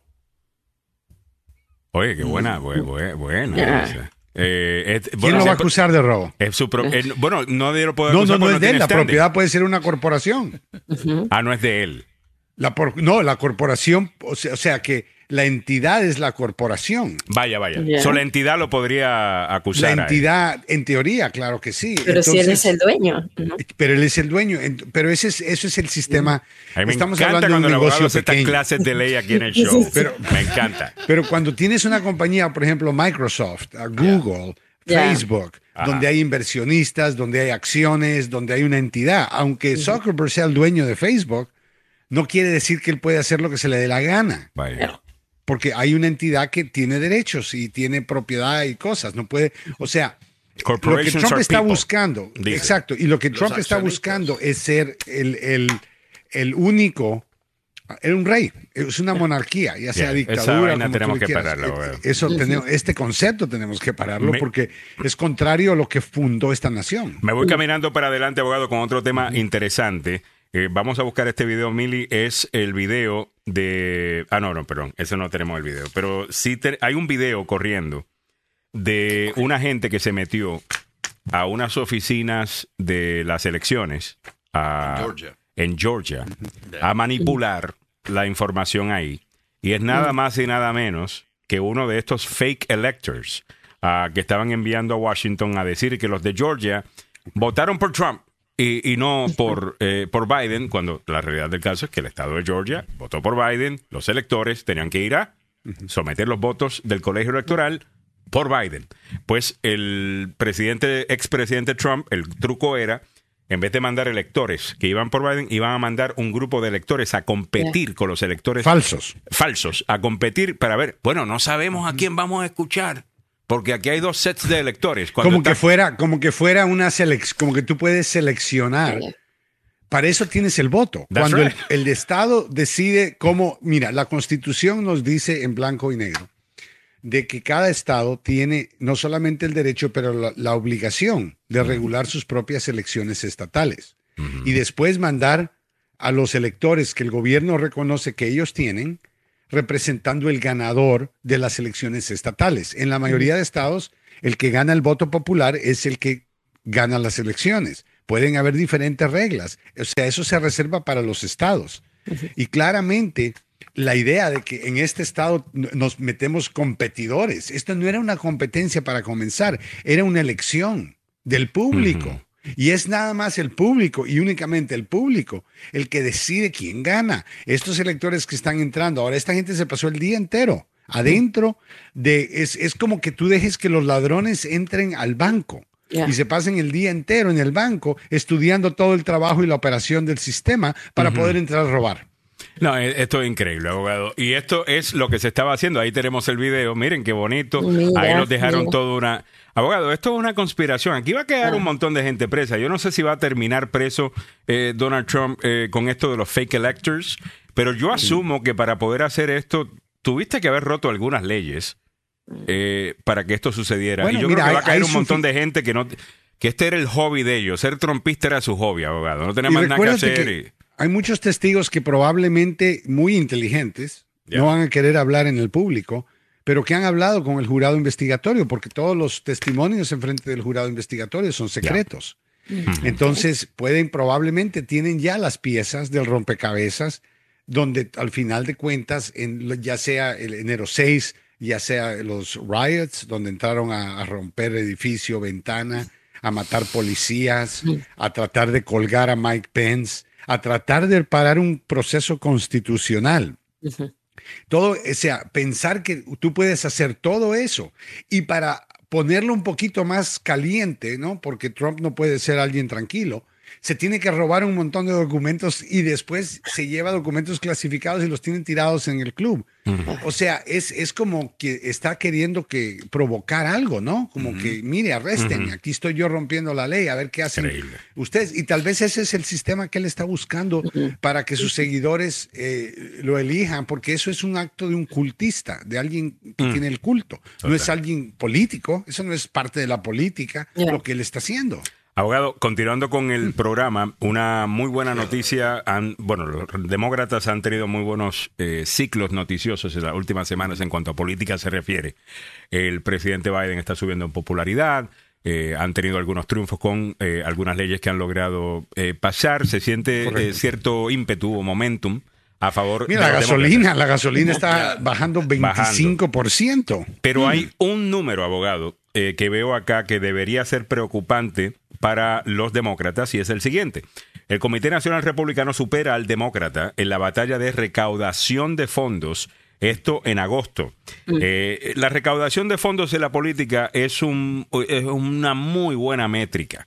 Eh, para tú más o menos. termómetro, ¿no? un Pero no estaba el, termómetro. el- el comité republicano eh, quebrado. No estaban en bancarrota hace una semana. no tenía Eso, dinero. eso es un buen O sea, punto. están recaudando dinero, pero están en bancarrota. O sea, que el dinero que ellos Eso era tienen cuando le pagaban a Donald va a ser Trump. para pagar las deudas. Y el dinero que, que los demócratas tienen tal vez Pero sea te deja saber que hay algo de energía. Ahora, podría ser Oh, lo que dice que el abogado Joseph Malouf. Hubo varios ciclos noticiosos donde se hablaba de que estaban sin plata y a lo mejor algunos donantes dijeron, ok, vamos a ayudar. A, a lo mejor refleja eso, Buen- bu- muy, buen- muy buen punto. Pero usualmente, cuando notas que hay gran cantidad de dinero entrando a un partido, es que hay energía en la base. Alejandro, y, me no pregunto cabe- cuál es la base, cuál es la energía que hay en la base. Entiendo la energía en la base demócrata actualmente, pero cuál es la energía en la, en la base Ah, ah, republicana. mira, te tienes que entender que sí, está bien. eh, Esta situación no es tan simple. Esta gente de verdad está en una situación desesperada por reelegir a Donald Trump para seguir sus causas. Están poniendo tiempo, eh, comerciales, ponen dinero. Quieren, o sea, eh, hay, hay actividad por parte de ellos. Míralo del punto de vista de ellos. Finalmente se deshicieron de Roe versus Wade. Metieron tres jueces conservadores y crearon una corte súper conservadora tienes eh, eh, prácticamente la habilidad con esos 10 votos de bloquear cualquier reforma de inmigración. Ahora puedes mandar inmigrantes donde quieras, los puedes dejar tirados en la calle. O sea, mira la manera en que el Partido Republicano mira las cosas y te das cuenta que tenemos una tremenda guerra. Estamos en una tremenda batalla y, y para mantener la Cámara, mantener el Senado, mantener la Casa Blanca, los demócratas tienen mucho trabajo que hacer. Ah, y debo decir que lo que estaba en cuestión, no sé si era el Comité Nacional Republicano, era el Comité Senatorial eh, re- Oh, Congresional Republicano. Para, para reelegir el Senado. Para Mira, reelegir el Senado, que este señor de Florida, el senador Bueno, eh, parte- Scott es- de, pero- de Florida, estaba corriendo y dicen que se ha desaparecido mucha plata, que no saben dónde está. Pero sabes qué, esto es interesante porque el Senado es lo que de verdad está en más con- en contención ahorita. La, la- la- la situación está más caliente en el Senado que en la Cámara.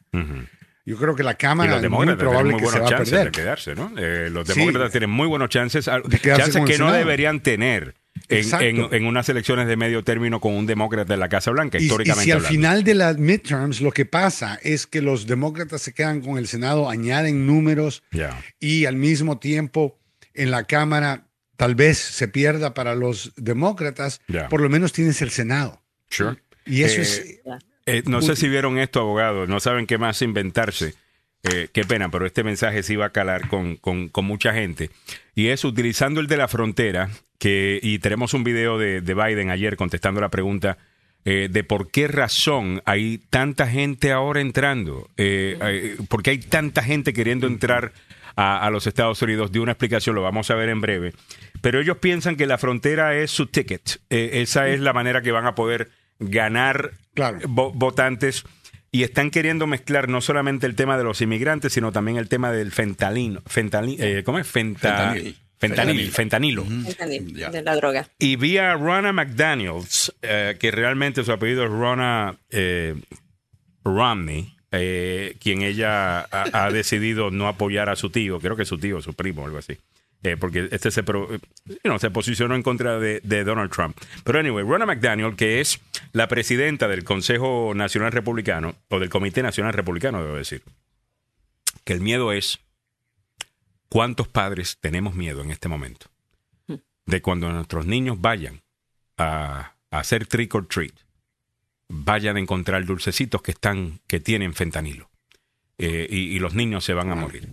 Yo no he visto ninguna evidencia de que esto está sucediendo. Eh, los vendedrogas usualmente quieren vender su producto. eh, no, Hay gente que paga, no regalarlo en dulces para matar niños. eh, pero, abogado, cuando tienes niños chiquitos, Claro, es de- O tú mira, sabes es muy bien que es una cosa Alejandro, emocional, abogado. Los Sí. republicanos son genios en términos de asustar a la gente. Alentar a la gente, es cierto. Te- tienen mujeres que tienen miedo de salir a la esquina. Yo pregunto, ¿cuándo es la última vez que hubo un crimen aquí? ¿Cuándo es la última vez que alguien entró a robar acá? No ha pasado en 30 años y la gente está con miedo, cerrando la puerta porque Trump dijo que estábamos en una masacre, que, los republicanos y todos, o sea... ese Aunque los es números de crimen se están subiendo. viejos. Ya. Sí, pero, pero lo que ellos no es que están diciendo, miren, la- en, la, en Chicago, por ejemplo, ahorita hay más, Sí, sí, en claro. South Side hay más crimen. No, están tratando de decir que el crimen está subiendo en el vecindario suyo, Mm. Right. donde usted tiene sus niños. There goes the neighborhood. Ahí, exacto. Ya mire, ahora va a tener que, que mudarse, va a estar en la calle, va a estar, que va a perder su libertad, va a perder su propiedad. Mm. O sea, cuando nada de eso está pasando. ¿Cómo es que se llama la película esta donde todo lo- una vez al año eh, te permiten cometer todo el crimen que tú quieras? Oh, sí, Ah, sí, es sí. una película. e- esa es básicamente la, la, la imagen que ellos quieren crear. Eh, Estamos en eso. Una vez, ¿Cómo es que se llama eso? The Purge. Ah, Purge. The, the- The Purge. Es, es lo que ellos están queriendo crear. Muy bien. Me gustaría que escucharan eh, la declaración que hizo Mitch McConnell ayer en el piso del Senado. Florida helped a tiny number of illegal immigrants, about four dozen, secure transportation to the wealthy liberal destination of Martha's Vineyard. Dice que el, el transporte de los indocumentados rumbo a Martins Vineyard estaba justificado, es una buena idea. Aparentemente el alguacil de Texas no piensa así. Ah, bueno. which appointed itself a so-called sanctuary destination back in 2017. Ay, cómo juegan. Ahora, cómo eh, juegan. Eh, Lo que Otro- pasa es que hay que decir, eh, y esta es, la esto es lo que los, de- los republicanos están queriendo hacer con esto. Lo hemos dicho en el pasado, pero déjame añadir un detalle más. Hay muchas ciudades llamadas ciudades santuario, como ustedes saben. La ciudad santuario significa que las autoridades locales no cooperarían con las autoridades federales de inmigración para que los inmigrantes indocumentados tengan un santuario. Ellos siempre han jugado con el tema de la ciudad santuario, en donde el republicano a pie piensa que la ciudad santuario significa que el indocumentado y exclusivamente el documentado puede hacer lo que le dé la gana y romper la ley y como es una ciudad santuario, ahí no le pueden hacer nada. Eso es lo que creen eh, algunos de esta gente que ve Fox News. Equivocadamente. Equivocadamente. Pero si los demócratas se han dicho, no, no, nosotros queremos aquí, te vamos a ofrecer un santuario, nos vamos a cooperar. Y lo que están haciendo los republicanos es, bueno, ustedes tienen ciudad de santuario, bueno, aquí te llevan, aquí vamos. Eh, te vamos a llevar un montón de inmigrantes indocumentados para su ciudad de santuario, eh, donde usted dice que los recibe y los tratan bien y no les molesta, así que ahí tomen. Para que estos ahora declaren emergencias, como lo ha hecho la alcaldesa de Washington, como lo ha hecho, lo ha hecho el alcalde de la ciudad de Nueva York, y verse como hipócritas. Eh, Y yo creo que están siendo exitosos. En Texas tiene una, cosa distinta a lo que está haciendo el gobernador DeSantis. El gobernador DeSantis, aparentemente, estaban mintiéndole a la gente, llevándoselos para la Florida y después para entregarlos a- a- allá a Martha's Vineyard. O sea, secuestrando gente, básicamente. Mientras que el gobernador de Texas está utilizando organizaciones sin fines de lucro a favor del inmigrante y le dicen, ¿se quieren ir para Washington? ¿Se quieren ir para allá? Nosotros con mucho gusto te mandamos... No hay nada malo con eso. El autobús. No hay nada malo con eso. Eh, Ofrecer transporte a inmigrantes en un estado que están llegando a los Estados Unidos. La mayoría de inmigrantes vienen a los Estados Unidos, no vienen a emigrar a Texas. Hay un dato, abogado, que, O a que, Arizona. El, que el presidente Biden, no sé, Samuel, si lo, si lo tienes por ahí, eh, una, el video está bastante viral en el día. eh, Yo lo viral. tengo. Lo tienes. Eh, él está contestando una pregunta de una reportera que le hace una simple pregunta. Señor presidente, él ya estaba terminando su rueda de prensa. Vamos a escuchar. Sí, señor.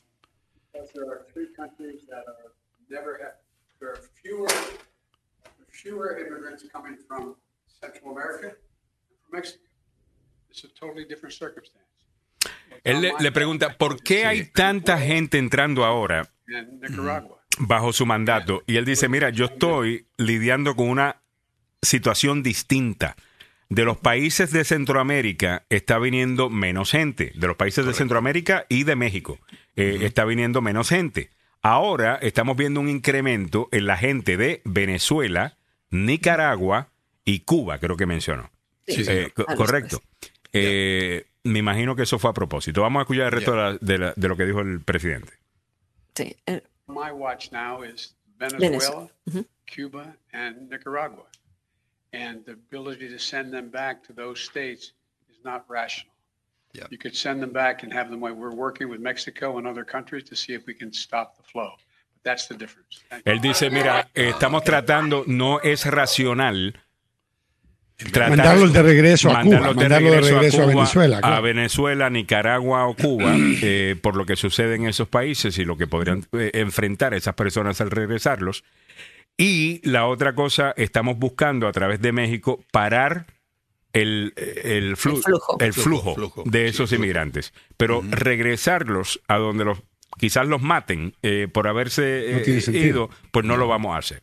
Ah, me parece bien que contestó de, de- de esa manera, abogado. No, y debería de hablar más. Una vez más, Joe. Biden está tomando muy buenas decisiones, le está saliendo bien, casi todo lo que toca se está convirtiendo en oro, pero no lo vende. No lo vende No lo regularmente. vende Mira qué absoluto. diferencia. Ahora, en vez de decir, no, la frontera está bien, ahora Biden debería de estar vendiendo. Mire, tenemos un problema con el comunismo y el abuso de las personas en Venezuela, en Cuba y en Nicaragua. Totalmente. Y Sí, pero- a tus críticos, si tu crítico primordial es la derecha, ¿verdad? En cuanto a este tema, y la derecha del país odia a los a- al régimen cubano, al nicaragüense y al venezolano, yo creo que tienes un escudo ahí.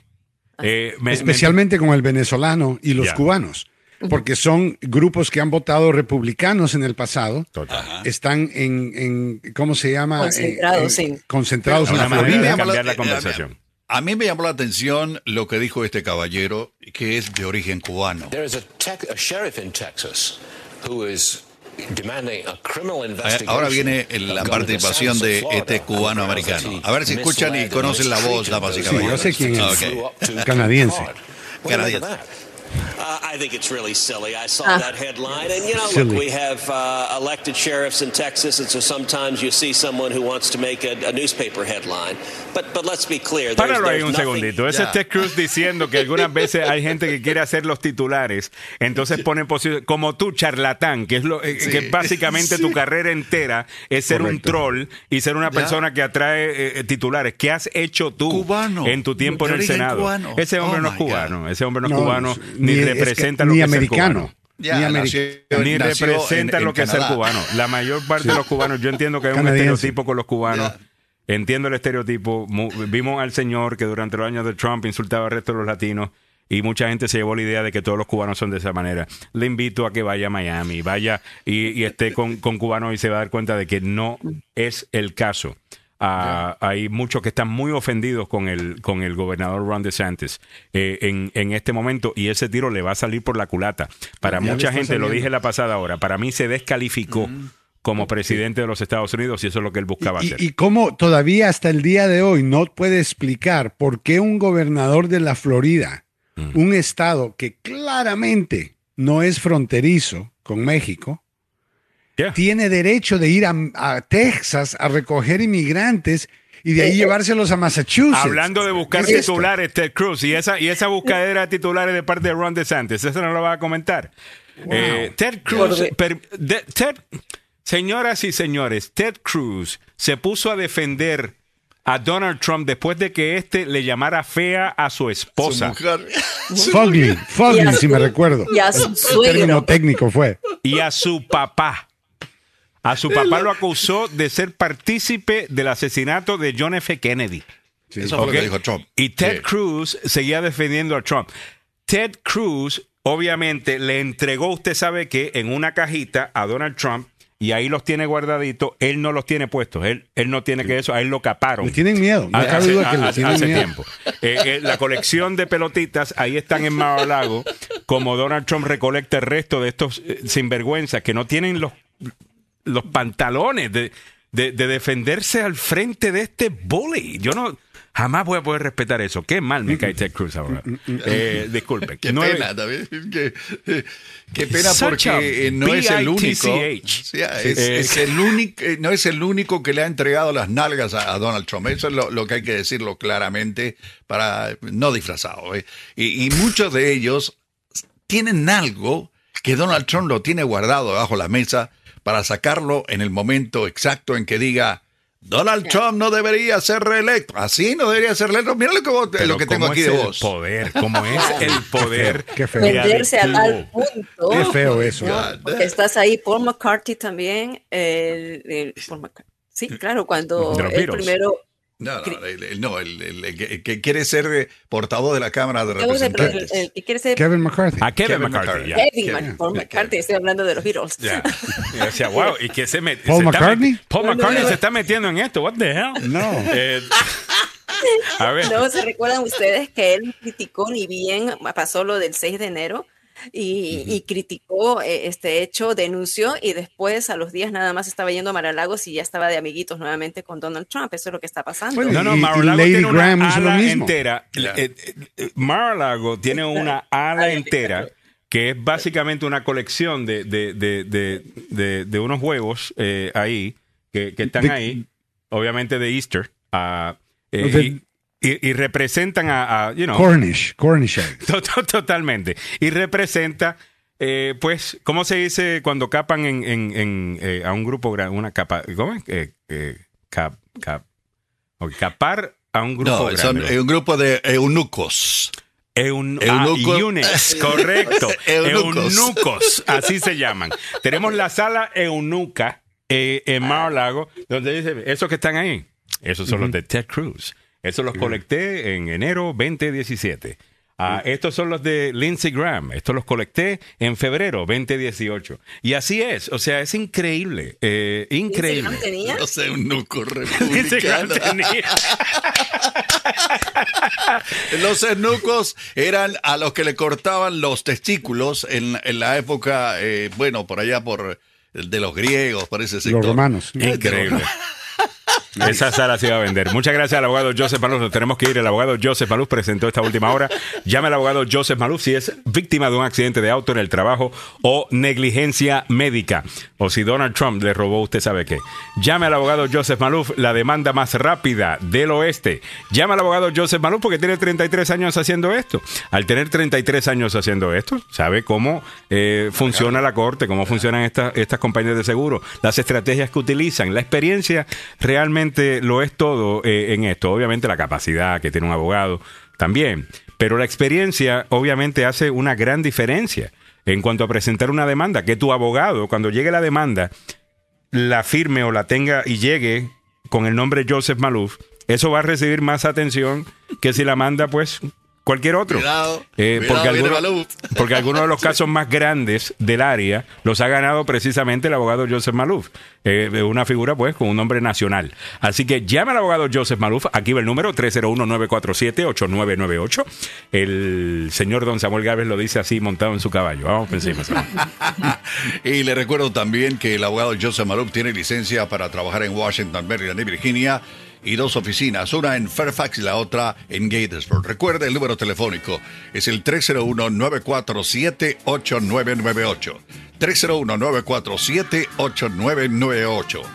El abogado Joseph Maluf, la demanda más rápida del oeste. Eso. Muchas gracias, don Samuel. Vamos a continuar con el programa, que es lo que viene a continuación. Ah, hoy día tenemos al doctor Fabián Sandoval. Ah, que todavía no se ha conectado, así que asegúrate que tenga el link. Mientras tanto, te hablo si sí, te has metido. minutitos más tarde. Muy bien, si te has metido en algún problema criminal, llama al abogado Carlos Salvado, salvado law.com, salvadolaw.com.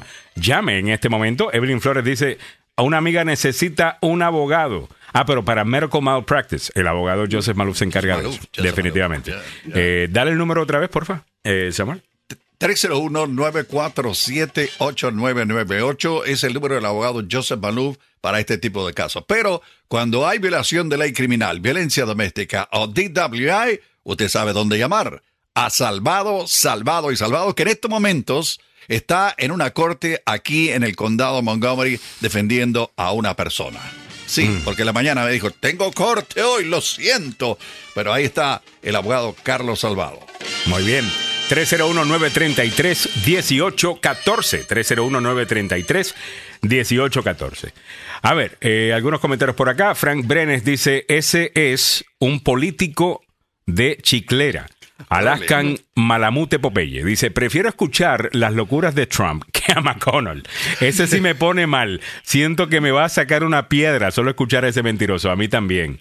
Ah, y la manera tan pausada que habla. Ay, sí, es, eh, es que es un suplicio, ¿no? Escucharlo hablar. Él habla Mira, yo quería hacer un comentario, Alejandro, de lo que estaba hablando el presidente sobre que se le está dando prioridad, que vengan, o sea, que el, el contexto de ahora, porque hay tantos inmigrantes y que no sería racional regresarlos, ah, hablando de los de Cuba, de Venezuela y de Nicaragua, Ya. pero de hecho él dice que no están llegando tantos inmigrantes centroamericanos. Eh, No, la situación es que sí están llegando inmigrantes centroamericanos, que no están dejando pasarlos, es Mm, otra es cosa. otra cosa, Están ya. dando prioridad. Y lo que está ocurriendo en la frontera, que los inmigrantes centroamericanos llegan y van a los refugios de México.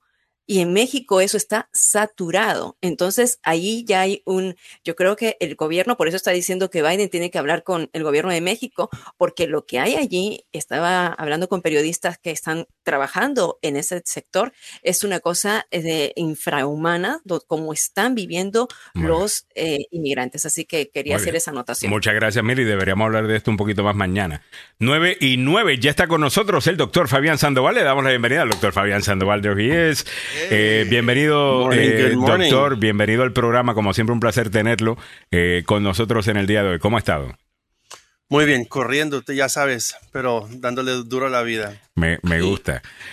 Oiga, le quería preguntar, el, el presidente Biden dijo el domingo en una entrevista con 60 Minutes, eh, bueno, hizo muchas noticias, incluyendo decir, mire, yo dije que mi intención era que iba a volver a correr, ahora si lo hago o no, pues veremos a ver, dijo eh, Joe Biden. Pero la gran noticia de esa entrevista fue que dijo que y declaró a la pandemia ya acabada. Y la pregunta que yo tenía, ¿cuál es la diferencia de entre una pandemia, ah, de algo pandémico y algo endémico? Co- ¿Cómo Ajá. es que hacemos esa diferencia y, y en qué consiste el, eh, eh, esa definición? Una endemia, ah, Alejandro, es algo muy localizado, muy específico a una región. Vaya. Mm, Podemos ver una enfermedad solamente eh, en, en el área de DC, por, de- por decirlo así. Esa es una endemia. Algo pandémico y es algo que se ha propagado a un área mucho más grande en el cual el control es diferente y también hay recursos federales que van a ayudar con una pandemia ah, diferente a una endemia. Y es, lo, eh, es la, la forma más fácil de explicarlo. O sea que mucho de esto tiene que ver con lo legal. Si la describo como pandemia, eh, hay ciertas cosas que tengo que hacerle le- legalmente, ayudas y es- ese tipo de cosas. Si ya no estamos en una pandemia, técnicamente, pues ya no califica. Es como, por ejemplo, eh, por ejemplo, eh, los agricultores en Puerto Rico, ahora que están pasando, están lidiando con este huracán eh, Fiona que pasó, si no hubiese sido huracán, si hubiese sido solamente tormenta tropical, no hubiesen calificado para que el seguro les pagara eh, sus cosechas. Pero siendo huracán, tengo entendido que ahora sí son, son estos tecnicismos eh, algunas veces y, y eso nos ayuda a entender. En Pero eso su- es muy importante lo que dice la. Totalmente. Y ahora una pregunta, doctor. Porque eso sea cierto desde el punto de vista legal, ¿estamos realmente fuera de la pandemia? Eh, ¿Ya o está equivocado el presidente? Pues, pues no, ah, lo vemos así porque ya los números de las estadísticas nos, nos dicen que los números, los casos ya están mejor manejados Vaya. y tenemos ya ah, más vacunas disponibles y se está ah, pudiendo atender a las personas sin, ah, sa- sin saturar el, el servicio de salud. Pero no significa que nos hemos deshecho del- de, esta, de este virus. Ujú. Siempre regreso a influenza. El virus de influenza jamás se va a desaparecer. Siempre va a continuar. Así este virus llegó. It's here to stay. ¿no? Pero lo que dijo el presidente Biden eh, sobre la respuesta eh, no fue que la pandemia es over. Eh, quiero que lo escuchen. The A ver. pandemic in- is over. We still have a problem with Ok, la pandemia se acabó, pero tenemos muchos problemas. COVID. We're still doing a lot of work on it. Eh, Estamos haciendo, estamos trabajando en ello. Uh, it's but the pandemic is over. Ok, eso fue lo que dijo el. Pero la el- pandemia se acabó, eh, es lo que dijo él. Y, Ya, y- y eso, eso, como dice el doctor Fabián Sandoval, usted como, como médico, o sea, ¿cómo lo interpreta eh, en ese aspecto? Porque eh, si ya estamos hablando de que la pandemia es, eh, te, te ayuda a recibir fondos federales para las vacunas, ahora que las vacunas son gratuitas. Significa que si no estamos en una pandemia y ya es algo endémico, los estados tienen que eh, soltar esos fondos y las vacunas ya no van a ser gratuitas. Me imagino que van a ser como las de la influenza, que tenemos que pagar 25 dólares o nuestro seguro tiene que desembolsar, ¿no? Eh, ¿Cómo sería ese pero, manejo? Pero, pero eso es algo que se va a poder ah, dar ya a mucho más bajo costo. Hmm. Y sin pensar eh, en los fondos, si nos enfocamos en, en, en lo que es ah, de la epidemiología de estos casos, regreso, ¿no? Una epidemia es un brote ah, repentino que empieza a incrementar, ¿no? Hmm. Y, y perdemos el control de esta epidemia. Y una pandemia es ese control más grande aún que está afectando muchas comunidades. Cuando salió COVID, ¿no? Podemos decir, salió en Wuhan. Eso fue una, ah, un, un momento de una epidemia, right? It was an Yeah. epidemic. Ujú. Lugar pequeño, cerrado. Se explotó por todo el área. Al ver ese brote ya que está fuera de control, estamos viendo ya un, un problema de una pandemia. Ujú. Ok, entendido entonces. Bueno, ahí, ahí estamos. Y doctor, ayer lo vi en Univision y justo traje ese tema. ¡Ay, qué Eh, bien! Sí, sí, sí, lo vi eh, con uno de, mis, com- uno de mis amigos que trabaja allí. Eh, lo interesante y lo eh, también alarmante, ¿no? Lo que está el FDA tratando de alertar a los padres sobre este challenge, este reto de hacer hervir el pollo en lo que es NyQuil.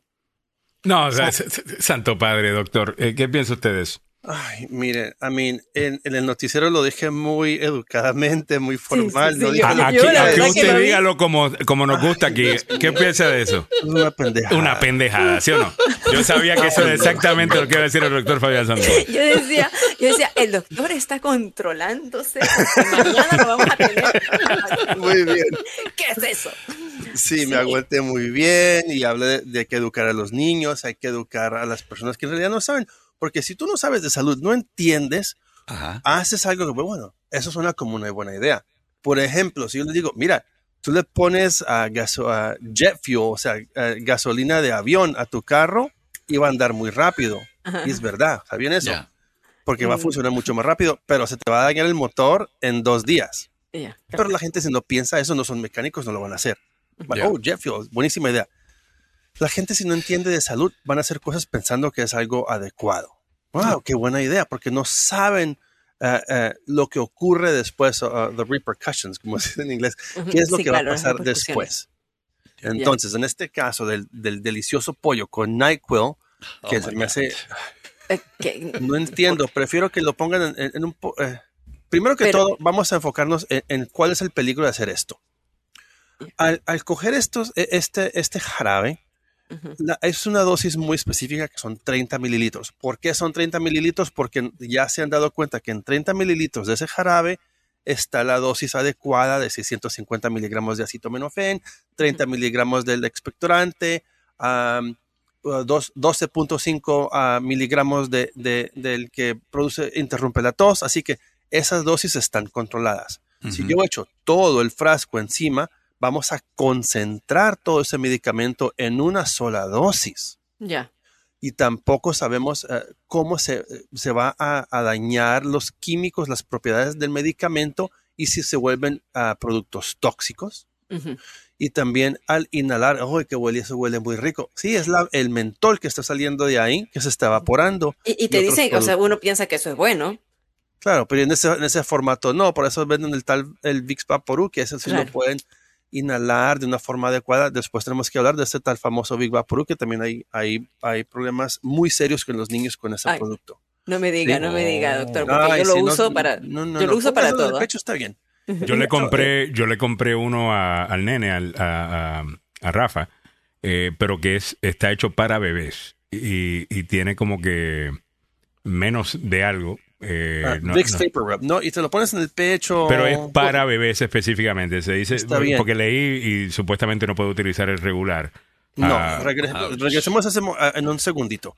Este pollo mágico no funciona. ¿Por qué? Porque, como les digo, estamos concentrando todo ese medicamento ah, y es una ridiculez. Es una Eso ridiculez. así no es como se debe hacer eso. Son cosas, y, y- y- y la verdad, amigos, es una pérdida de nuestro tiempo discutir este tema. Y- Porque- y dinero.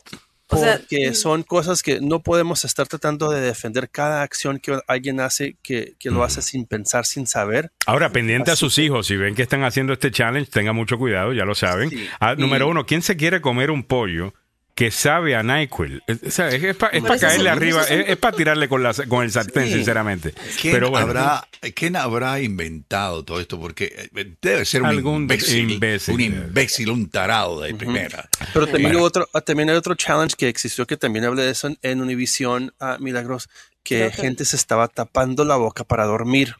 Ah, Dios mío. Venden hasta kits, ¿para qué? Para que puedan. Alejandro, que para que, ¿Quién- de- quién para aguanta que más? respires más, des- más despacio, para que solamente respires por la nariz, que supuestamente así vas a dormir mejor. Eso es ¿Qué, qué una, eso es una ridiculez. Y, y, el- y la persona, la compañía que está vendiendo estos kits, se me hace un... ah, un ay, ah, Abogado. ¿Se no puede hacerlo. denunciar a esto, doctor? Sí. Porque ¿cuál es? O sea, ha habido. la, El la problema gente con, se el- puede ahogar, el problema la gente con se puede esto. ahogar, no puede respirar bien. Ya.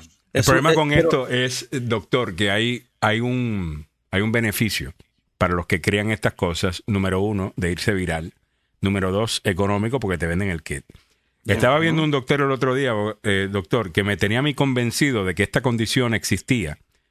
Y después yo digo, bueno, ¿será que existe esta condición? Y después miro y dice claramente que ningún doctor reconoce la existencia de esa condición que este disque doctor eh, mencionaba y vendió unas pastillas para resolverlo. Entonces, hay un montón de mala información sobre salud de las redes sociales. ¿Qué se puede hacer al respecto? Bueno, ahí es cuando nosotros ah, tenemos que contactar al, al FDA.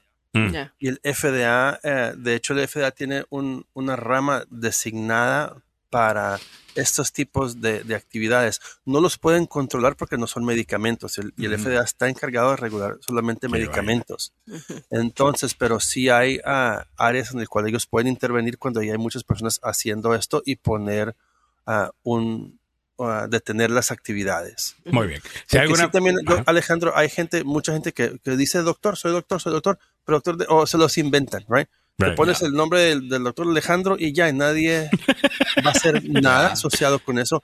Los, los que leen Y las la otra cosa es que se ponen... de eh. Se la ponen bata. las batas. Se ponen Sí, la bata. ayer- ¿Quién más se pone la bata? Se ponen la bata, ni siquiera te dicen soy doctor, no te dice eh, nada más, pero ya uno asume, ay, bueno, este está vestido de doctor, este debe ser un doctor. Tenga mucho cuidado. Doctor El Fabián Sandoval, hablemos un- ah, Las muchachas que te ponen medicamento en el mall. Ay, de eso estábamos blanca, hablando, Ellas son doctor. doctoras, right? Son doctoras de belleza. Estamos hablando de eso, de la gente que le ponen demasiado Botox allá con, con la señora aquella que, que dice que ponen en Instagram y, y después parecen zombies ahí eh, que, que te quieren comer. O sea, tenga mucho cuidado, vaya a un especialista. Hablemos un poquito de eso, doctor Fabián Sandoval.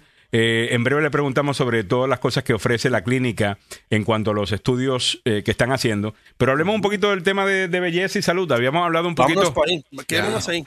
Eh, Vamos a quedarnos ahí. ¿Qué- ¿Cuáles son los productos que están ofreciendo? Y uno pensaría que esto es exclusivamente para las mujeres, pero sabemos de que Samuel se la pasa ya metido en la, en la clínica suya. Mira, mira, Eh, mira ese, eh, ese pelo tan lindo que tiene Samuel. Mira esos labios ahí tan Mira.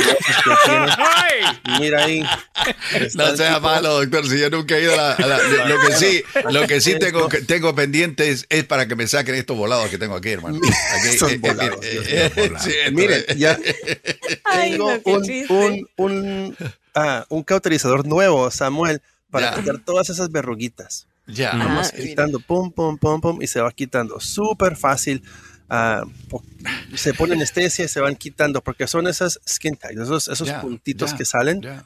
Ah, se pueden ir A cort- mí me dijeron que cortando. ahí era lo que me estoy producto- notando es que me están saliendo aquí. Eh, a A mí A me a dijeron ver, que... consulta. la- Uy, la Dios mío, ese, ese ya es un, un Thanksgiving turkey. Sí, total, ¿viste? Esas patas de gallo.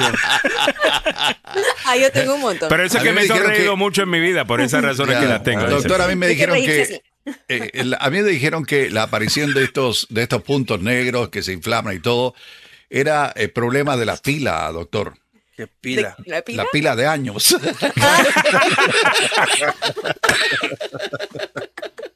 Pero, que era dentro de lo normal, eh, a- a- cuando uno ya eh, llega a cierta edad, comienzan a aparecer estos, una especie de pólipo en la, en la Sí, piel. son- como salen. si se- Pero se pueden quitar muy fácil, no son cancerosos, son muy comunes.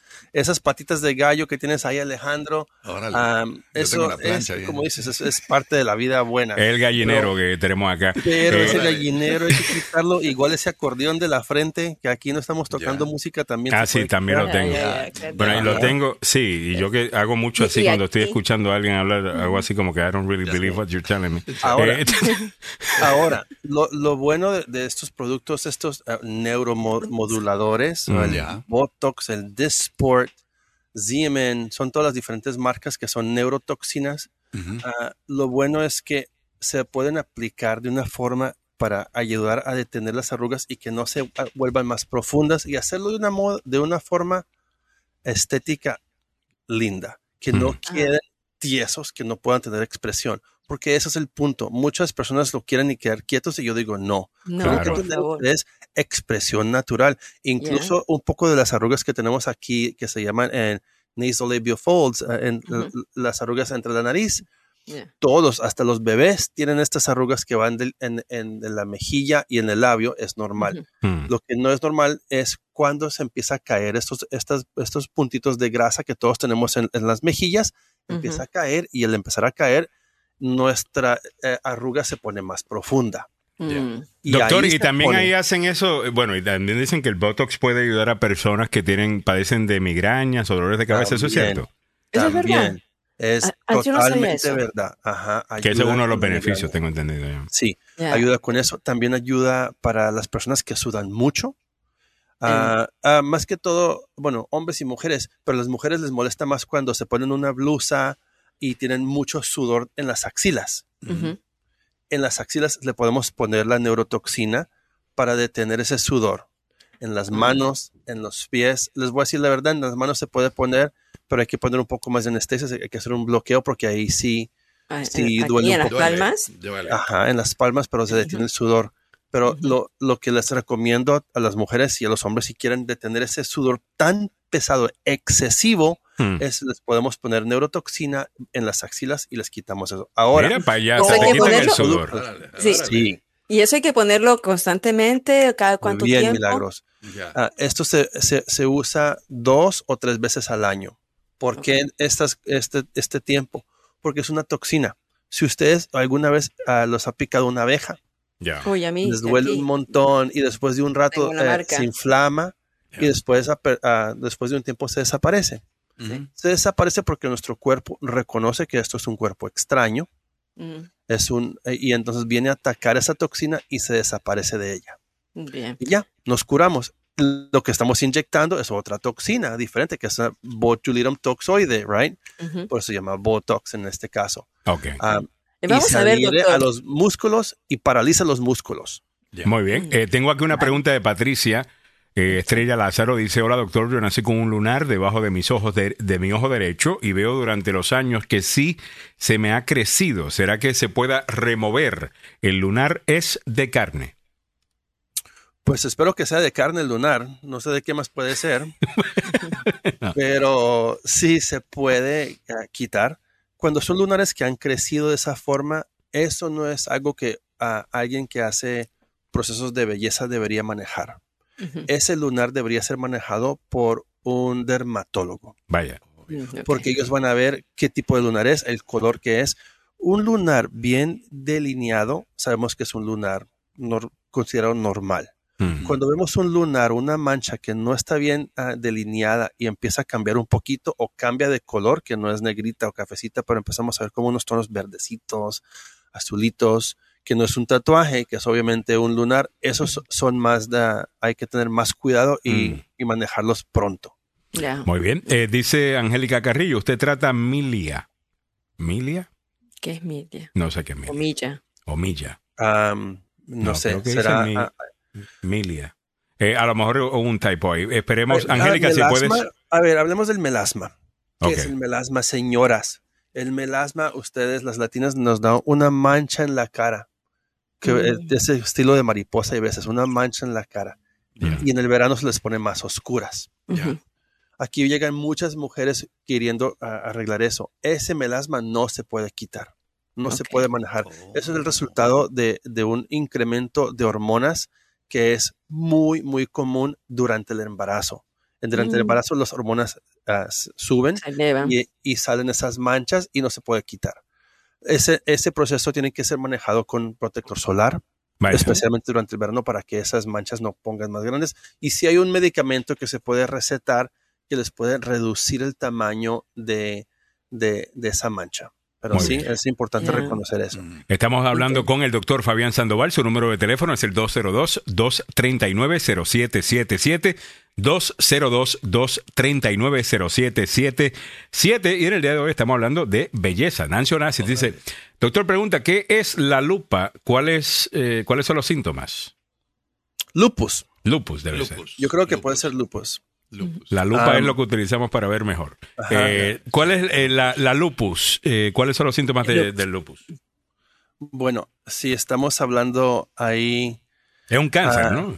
Bueno, ah, bueno, Es una enfermedad, eh, bueno, pero mientras tanto, doctor, por- porque estamos hablando de belleza también, voy a poner la propaganda de el- la clínica Es y el centro de belleza. en ti y en Bella Med Spa estamos contigo. Rejuvenecimiento facial con láser, tratamiento con plasma rico en plaquetas, botox, rellenos faciales, depilación láser. Removemos esos tatuajes no deseados y los lunares rojos de la piel. Ven, visítanos. Conoce a nuestros profesionales en la salud estética. Haz tu cita hoy al 202-239-0777. Bella Med Spa, porque es tiempo de pensar en ti. Es Órale. pensar en Ya, es tiempo de pensar en ti. Muy bien. Estamos. Me gusta eh, el, el mensaje. Otra cosa, en la clínica, y esto pues, yo estoy haciendo pregunta acá como si fuera parte de la audiencia, eh, porque no estoy completamente eh, seguro. Eh, también hacen lo de remover la grasa y, y- y el resto con el, con el, ¿cómo se, con el laser, no el laser, sino la, la- el cool Hay sculpting, creo que que se llama CoolScope. No me gusta CoolScope, amigos. Ok. Y hay que ¿No? tener mucho cuidado con CoolScope. ¿Por porque qué? lo que hace- no, no le estoy, no estoy negando CoolScope funciona para unas personas, Ya. Pero lo que, lo que hay que saber y no es eh, cómo funciona. CoolScope lo que hace es agarra parte del tejido que esté grasoso y lo chupa entre sus copas grandes. Al chuparlo entre esas copas grandes empieza a congelar la grasa que está ahí, a- que alcanza a agarrar. Mm. Entonces se mete ahí, eh, la máquina hace esa succión y entonces congela esa grasa. O sea, si es doloroso un poco, Ok. Ya. Ya que esa grasa se ha congelado, empieza a soltar la succión, Mm. se, se suaviza, ya viene el técnico y le haces un masaje Mm. suave, porque van a estar con mucho dolor, suavecito, para romper esa grasa. Mm. Y entonces ya el proceso linfático hace su, su actividad de deshacerse de la grasa que ha ro- roto. Si ustedes agarran un tomate y lo ponen en el congelador y se congela el tomate y lo sacan después, ese tomate está suavecito, right? Se, de- se pone como agua ese tomate. Esa misma propiedad se funciona en, la- en las células de grasa, porque los cristales de hielo rompen Mm. todas las células grasosas. Me voy Así para el Polo. Norte ya. Eh, ahí me, me voy a tirar ahí a tomar sol en el Polo Norte y ya eh, nos Ajá, deshacemos de esto. abajo, panza abajo. Panza- ajá, contra el hielo, si no, no. Vamos a estar todos andando con un montón de hielo acá. Si me ven caminando con hielo en la panza, ya saben que estoy haciendo mi Oh, propio por eso school que hay Hay un tratamiento que se hace con hielo, ¿no, doctor? Hay un tratamiento que es... pues es la misma cosa. I mean, ahí está otro TikTok, I'm sure. Ahora, ¿cuál es el Ya tratamiento que usted recomienda para ese tipo de cosas? Eh, manejar dieta. La Manejar verdad. dieta. Ok. Manejar dieta, manejar una dieta ah, con... Tomar muy mucha agua, me dicen. Sí, y, y, y en realidad bajar todos los de agua. Eso, tú estás con Ya. mil y, ay, ustedes parecen caballos con esos vasos tan grandes. Ayer, ayer leo, ¿estás tomando agua? Y te estoy ganando. No, Y le dije, te estoy ganando. Ya yo voy por las Sí, 3 de la tarde Dios cuando llegue por la 1. Mejor siéntense en la piscina, tomes el agua y sentados. Pero lo, lo que máximo. ocurre en realidad es, es bajar el, el starch, ¿no? Pan, Mm. tortilla, arroz, pasta. Ya. A eso hay que reducir Arepas. mucho. Ay, no, sí, ¿Cómo va a razón. eso? Todo es lo que hay que hacer. ah, Arepas, lo que hay que hacer. Es que a mí me encanta la arepa. Ah, eh, y cada vez que voy a DC Arepa paso por Arepazón y me meto mis par de arepas. Eh, y, y, uf, es que son bien ricas. Y, la- no, y, me- Todos y eso que he estado siendo súper juicioso, porque usualmente me meto dos arepas y una cachapa. Eh, en, en Arepazón, pero ya corté que las cachapas ah, y, ahí, y ahí vamos. Las pupusas me encantan también. Aquí a cada rato hay desayunos salvadoreños eh, que vienen con todo y el plátano frito. y es bien rico. Me gusta la comida, doctor. Esa es la Uy, realidad. ¿quién no? Sí, ¿Quién no? Ese es el problema, ese es el problema de todos. Así que Yeah. mejor nos Todo lo llaman rico y, y les podemos dar el tratamiento de obesidad si son si, y tenemos un, un tratamiento Ay, por eso. medicamento. Solamente uno de los requisitos es o ser diabético, tener colesterol alto right. o tener presión alta. Right, perdón, colesterol. Califico, califico, califico, doctor. Pues ahí está, vente por acá, Alejandro. Alejandro. Eso nos damos cuenta y les podemos dar un tratamiento para ayudarles a reducir el peso. Pero lo importante es con todo esto, tratamientos, medicamentos, dietas, es ayudar al paciente a bajar un peso adecuado Mm. y que el paciente empiece una rutina buena de alimentación. Si hacemos eso, ya podemos quitar las cuerdas y el paciente debería continuar esta actividad solo. Ah, siempre yo me enfoco en el ejercicio. Cualquier actividad que hay que hacer, hay que hacerla por 15 días consecutivos. Esos son 15 días durísimos. Pero durante esos 15 días, nuestro cuerpo se va a acostumbrar, acostumbrar a una rutina. Ujú. Ya después de esos 15 días, nos acostumbramos y se vuelve rutina y es parte de nuestro día diario y lo podemos hacer. Así es que es con todo, especialmente cuando vamos al gimnasio. Los primeros 15 días les, les digo, ah, hay que hacerlo ah, religiosamente aunque no quieran. Ujú, sí. Y ya con eso Bueno. podemos continuar, ¿sí? Bueno, doctor, Nancy eh, tiene las preguntas. Si, si ya se nos acaba el tiempo, si puede contestarle. Estaba hablando de lupus, cuáles son los síntomas. Y si tiene, también dice si tiene cura. Eh, Lupus no eh, tiene cura. Lupus es una causa, un, un proceso inflamatorio que afecta a la- las articulaciones, ¿sí? Afecta el riñón, afecta el corazón, ¿no? Y se conoce como, en inglés como systemic lupus erythematosus. Así es que Mm. se conoce, ¿sí? Mm, ok. Bien, vamos a. Muy bien, dice Nancy Onassis, a ver si esta me responde. ¿Hay pastillas para desgastar la sangre? No, eso no existe. Para desgastar la sangre, no. O, o reducir el, el- el- el espesor de la sangre. Ah, hay- prefiero más bien el hierro, que es lo que les va a mejorar la sangre eh, para, que, para que reciban oxígeno ah, más fácil. Eso de desgastar la sangre es como lo utilizaban en los, en los años medievales cuando sacaban las sanguijuelas Mm. y les sacaban la sangre a la gente, que eso es otra pendejada que no sirve para nada. Ahí No. es, eh, ya muy- mucha- eh, me encanta como el doctor Fabián Sandoval. Es Bien que, claro. es que no quiero que la gente malinterprete algo que, que existía antes Ujú. a algo que es la realidad ahora. Am, sí, se, uh, hice yo una pieza muy bonita en el noticiero de Telemundo hace años que está por ahí, hablando de las diferencias de la ciencia moderna y la ciencia Ah. de antes, y, y, y como sí habían cosas de coincidencia. Yo que sé que nos va a acabar el tiempo, pero por ejemplo, No, no, eh, antes estamos, eh, utilizaban... con- extendámonos un par de minutos más. eh, eh, eh, Alfredo todavía no ha llegado. así Muchas que, gracias, Antes por favor. utilizaban am, ah, telaraña, o en muchos pueblos o lugares usan telaraña para detener el sangrado. Ya. Right? Ah, Telaraña. Does that La work? araña. What? Exactly. Pero sí funciona. ¿De Porque en las telarañas hay vitamina K. Right? Ah. Vitamina K ayuda a detener el sangrado. Mm. Mire, esa sí no hay tenía. actividades de que sí funcionan. Las sanguijuelas ah, las utilizaban para desangrar a las personas. Ahora en el en, ya el FDA ha hecho ha, ha- ha aprobado estudios en el cual las sanguijuelas se pueden utilizar porque tienen propiedades ah, anticoagulantes.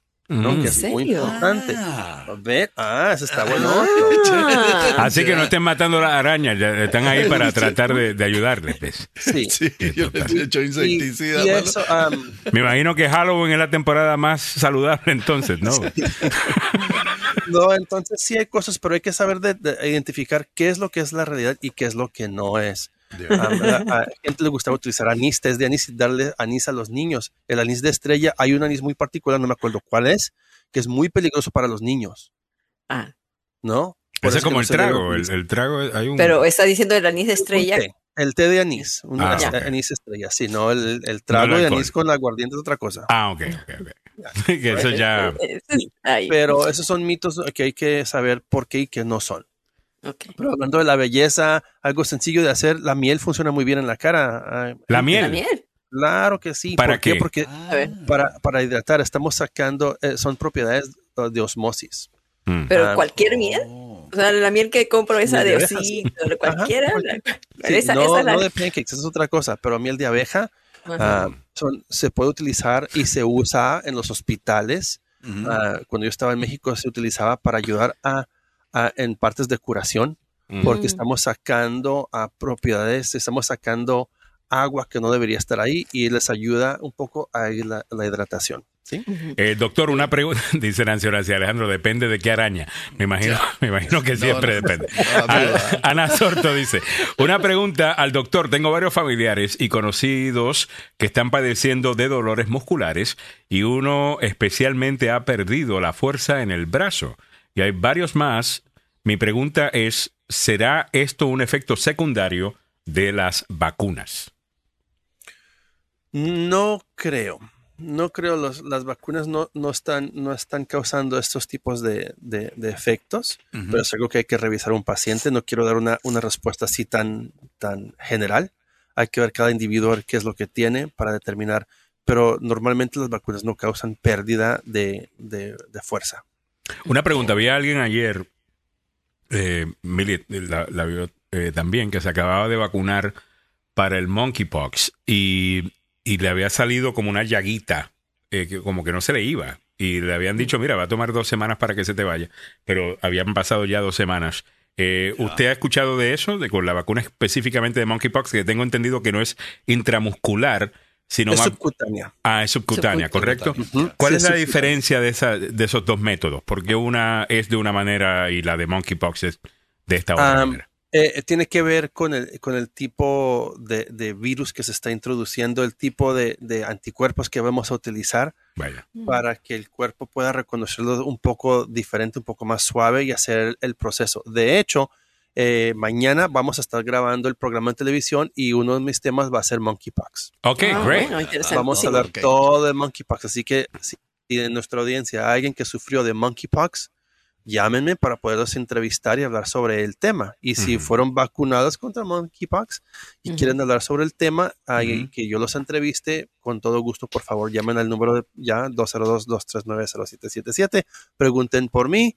Y, y, eh, programamos para entrevistarlos. Una pregunta, doctor. El, ¿Debe vacunarse para monkeypox? Porque hemos visto un esfuerzo por las autoridades locales de ayudar a las comunidades más susceptibles a esto, que aparentemente es la comunidad gay, eh, para que se vacunen. Una persona que no es gay eh, debe tratar de vacunarse eh, también eh, Hasta con el el momento monkeypox. de ahora, Alejandro, no es solamente, no, pero nos estamos enfocando en la salud del individuo, si debería o no hacerlo. Vaya. Y estas son parte de las preguntas que yo voy a hacer en el programa porque voy a estar hablando con la directora del Departamento de Salud de Prince William County. Ok, perfecto. Ah, perfecto. All right, so este, este fin de semana no se lo pierdan. ¿A qué hora en Telemundo?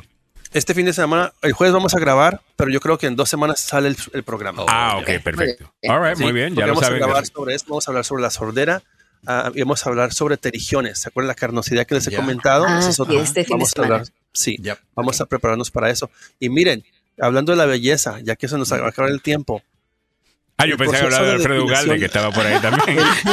Hablando de la belleza, de repente aparece Alfredo Ugalde. Y es magnífico. Gracias, gracias. Yo sabía que ahí está. yo estoy en la, en la lista con el doctor ahí eh, para ir a, a verla, que me hagan todo ese Ahí tratamiento. nos vamos a poner Botox. eh, todos Si las personas están haciendo la depilación láser es algo muy chévere, Ajá. ah, porque al hacer el proceso de, de remover el, el vello con láser significa, son seis tratamientos una vez al mes y cual ya no se van a tener que rasurar jamás. Ay, qué El proceso es les dura, depende en la, en la condición de salud y hormonal, les puede durar 5 o 10 años sin tener que depilarse. Eso lo pueden Ay, hacer para la cabeza, porque yo estoy de Sí, estar sí, afeitándome sí, todos sí. los días. Yo Ay, sinceramente, vente para acá. Yo me lo haría en la cabeza. Eso sí, a eso, ahí sí me tienen para eso, porque yo estoy cansado de afeitarme todos los días. Me lo, me lo hago en el cuello.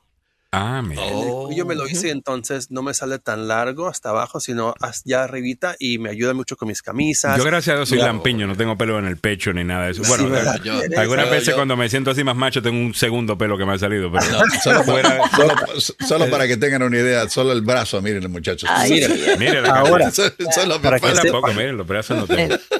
La pierna sepa, no tengo tienen- tampoco.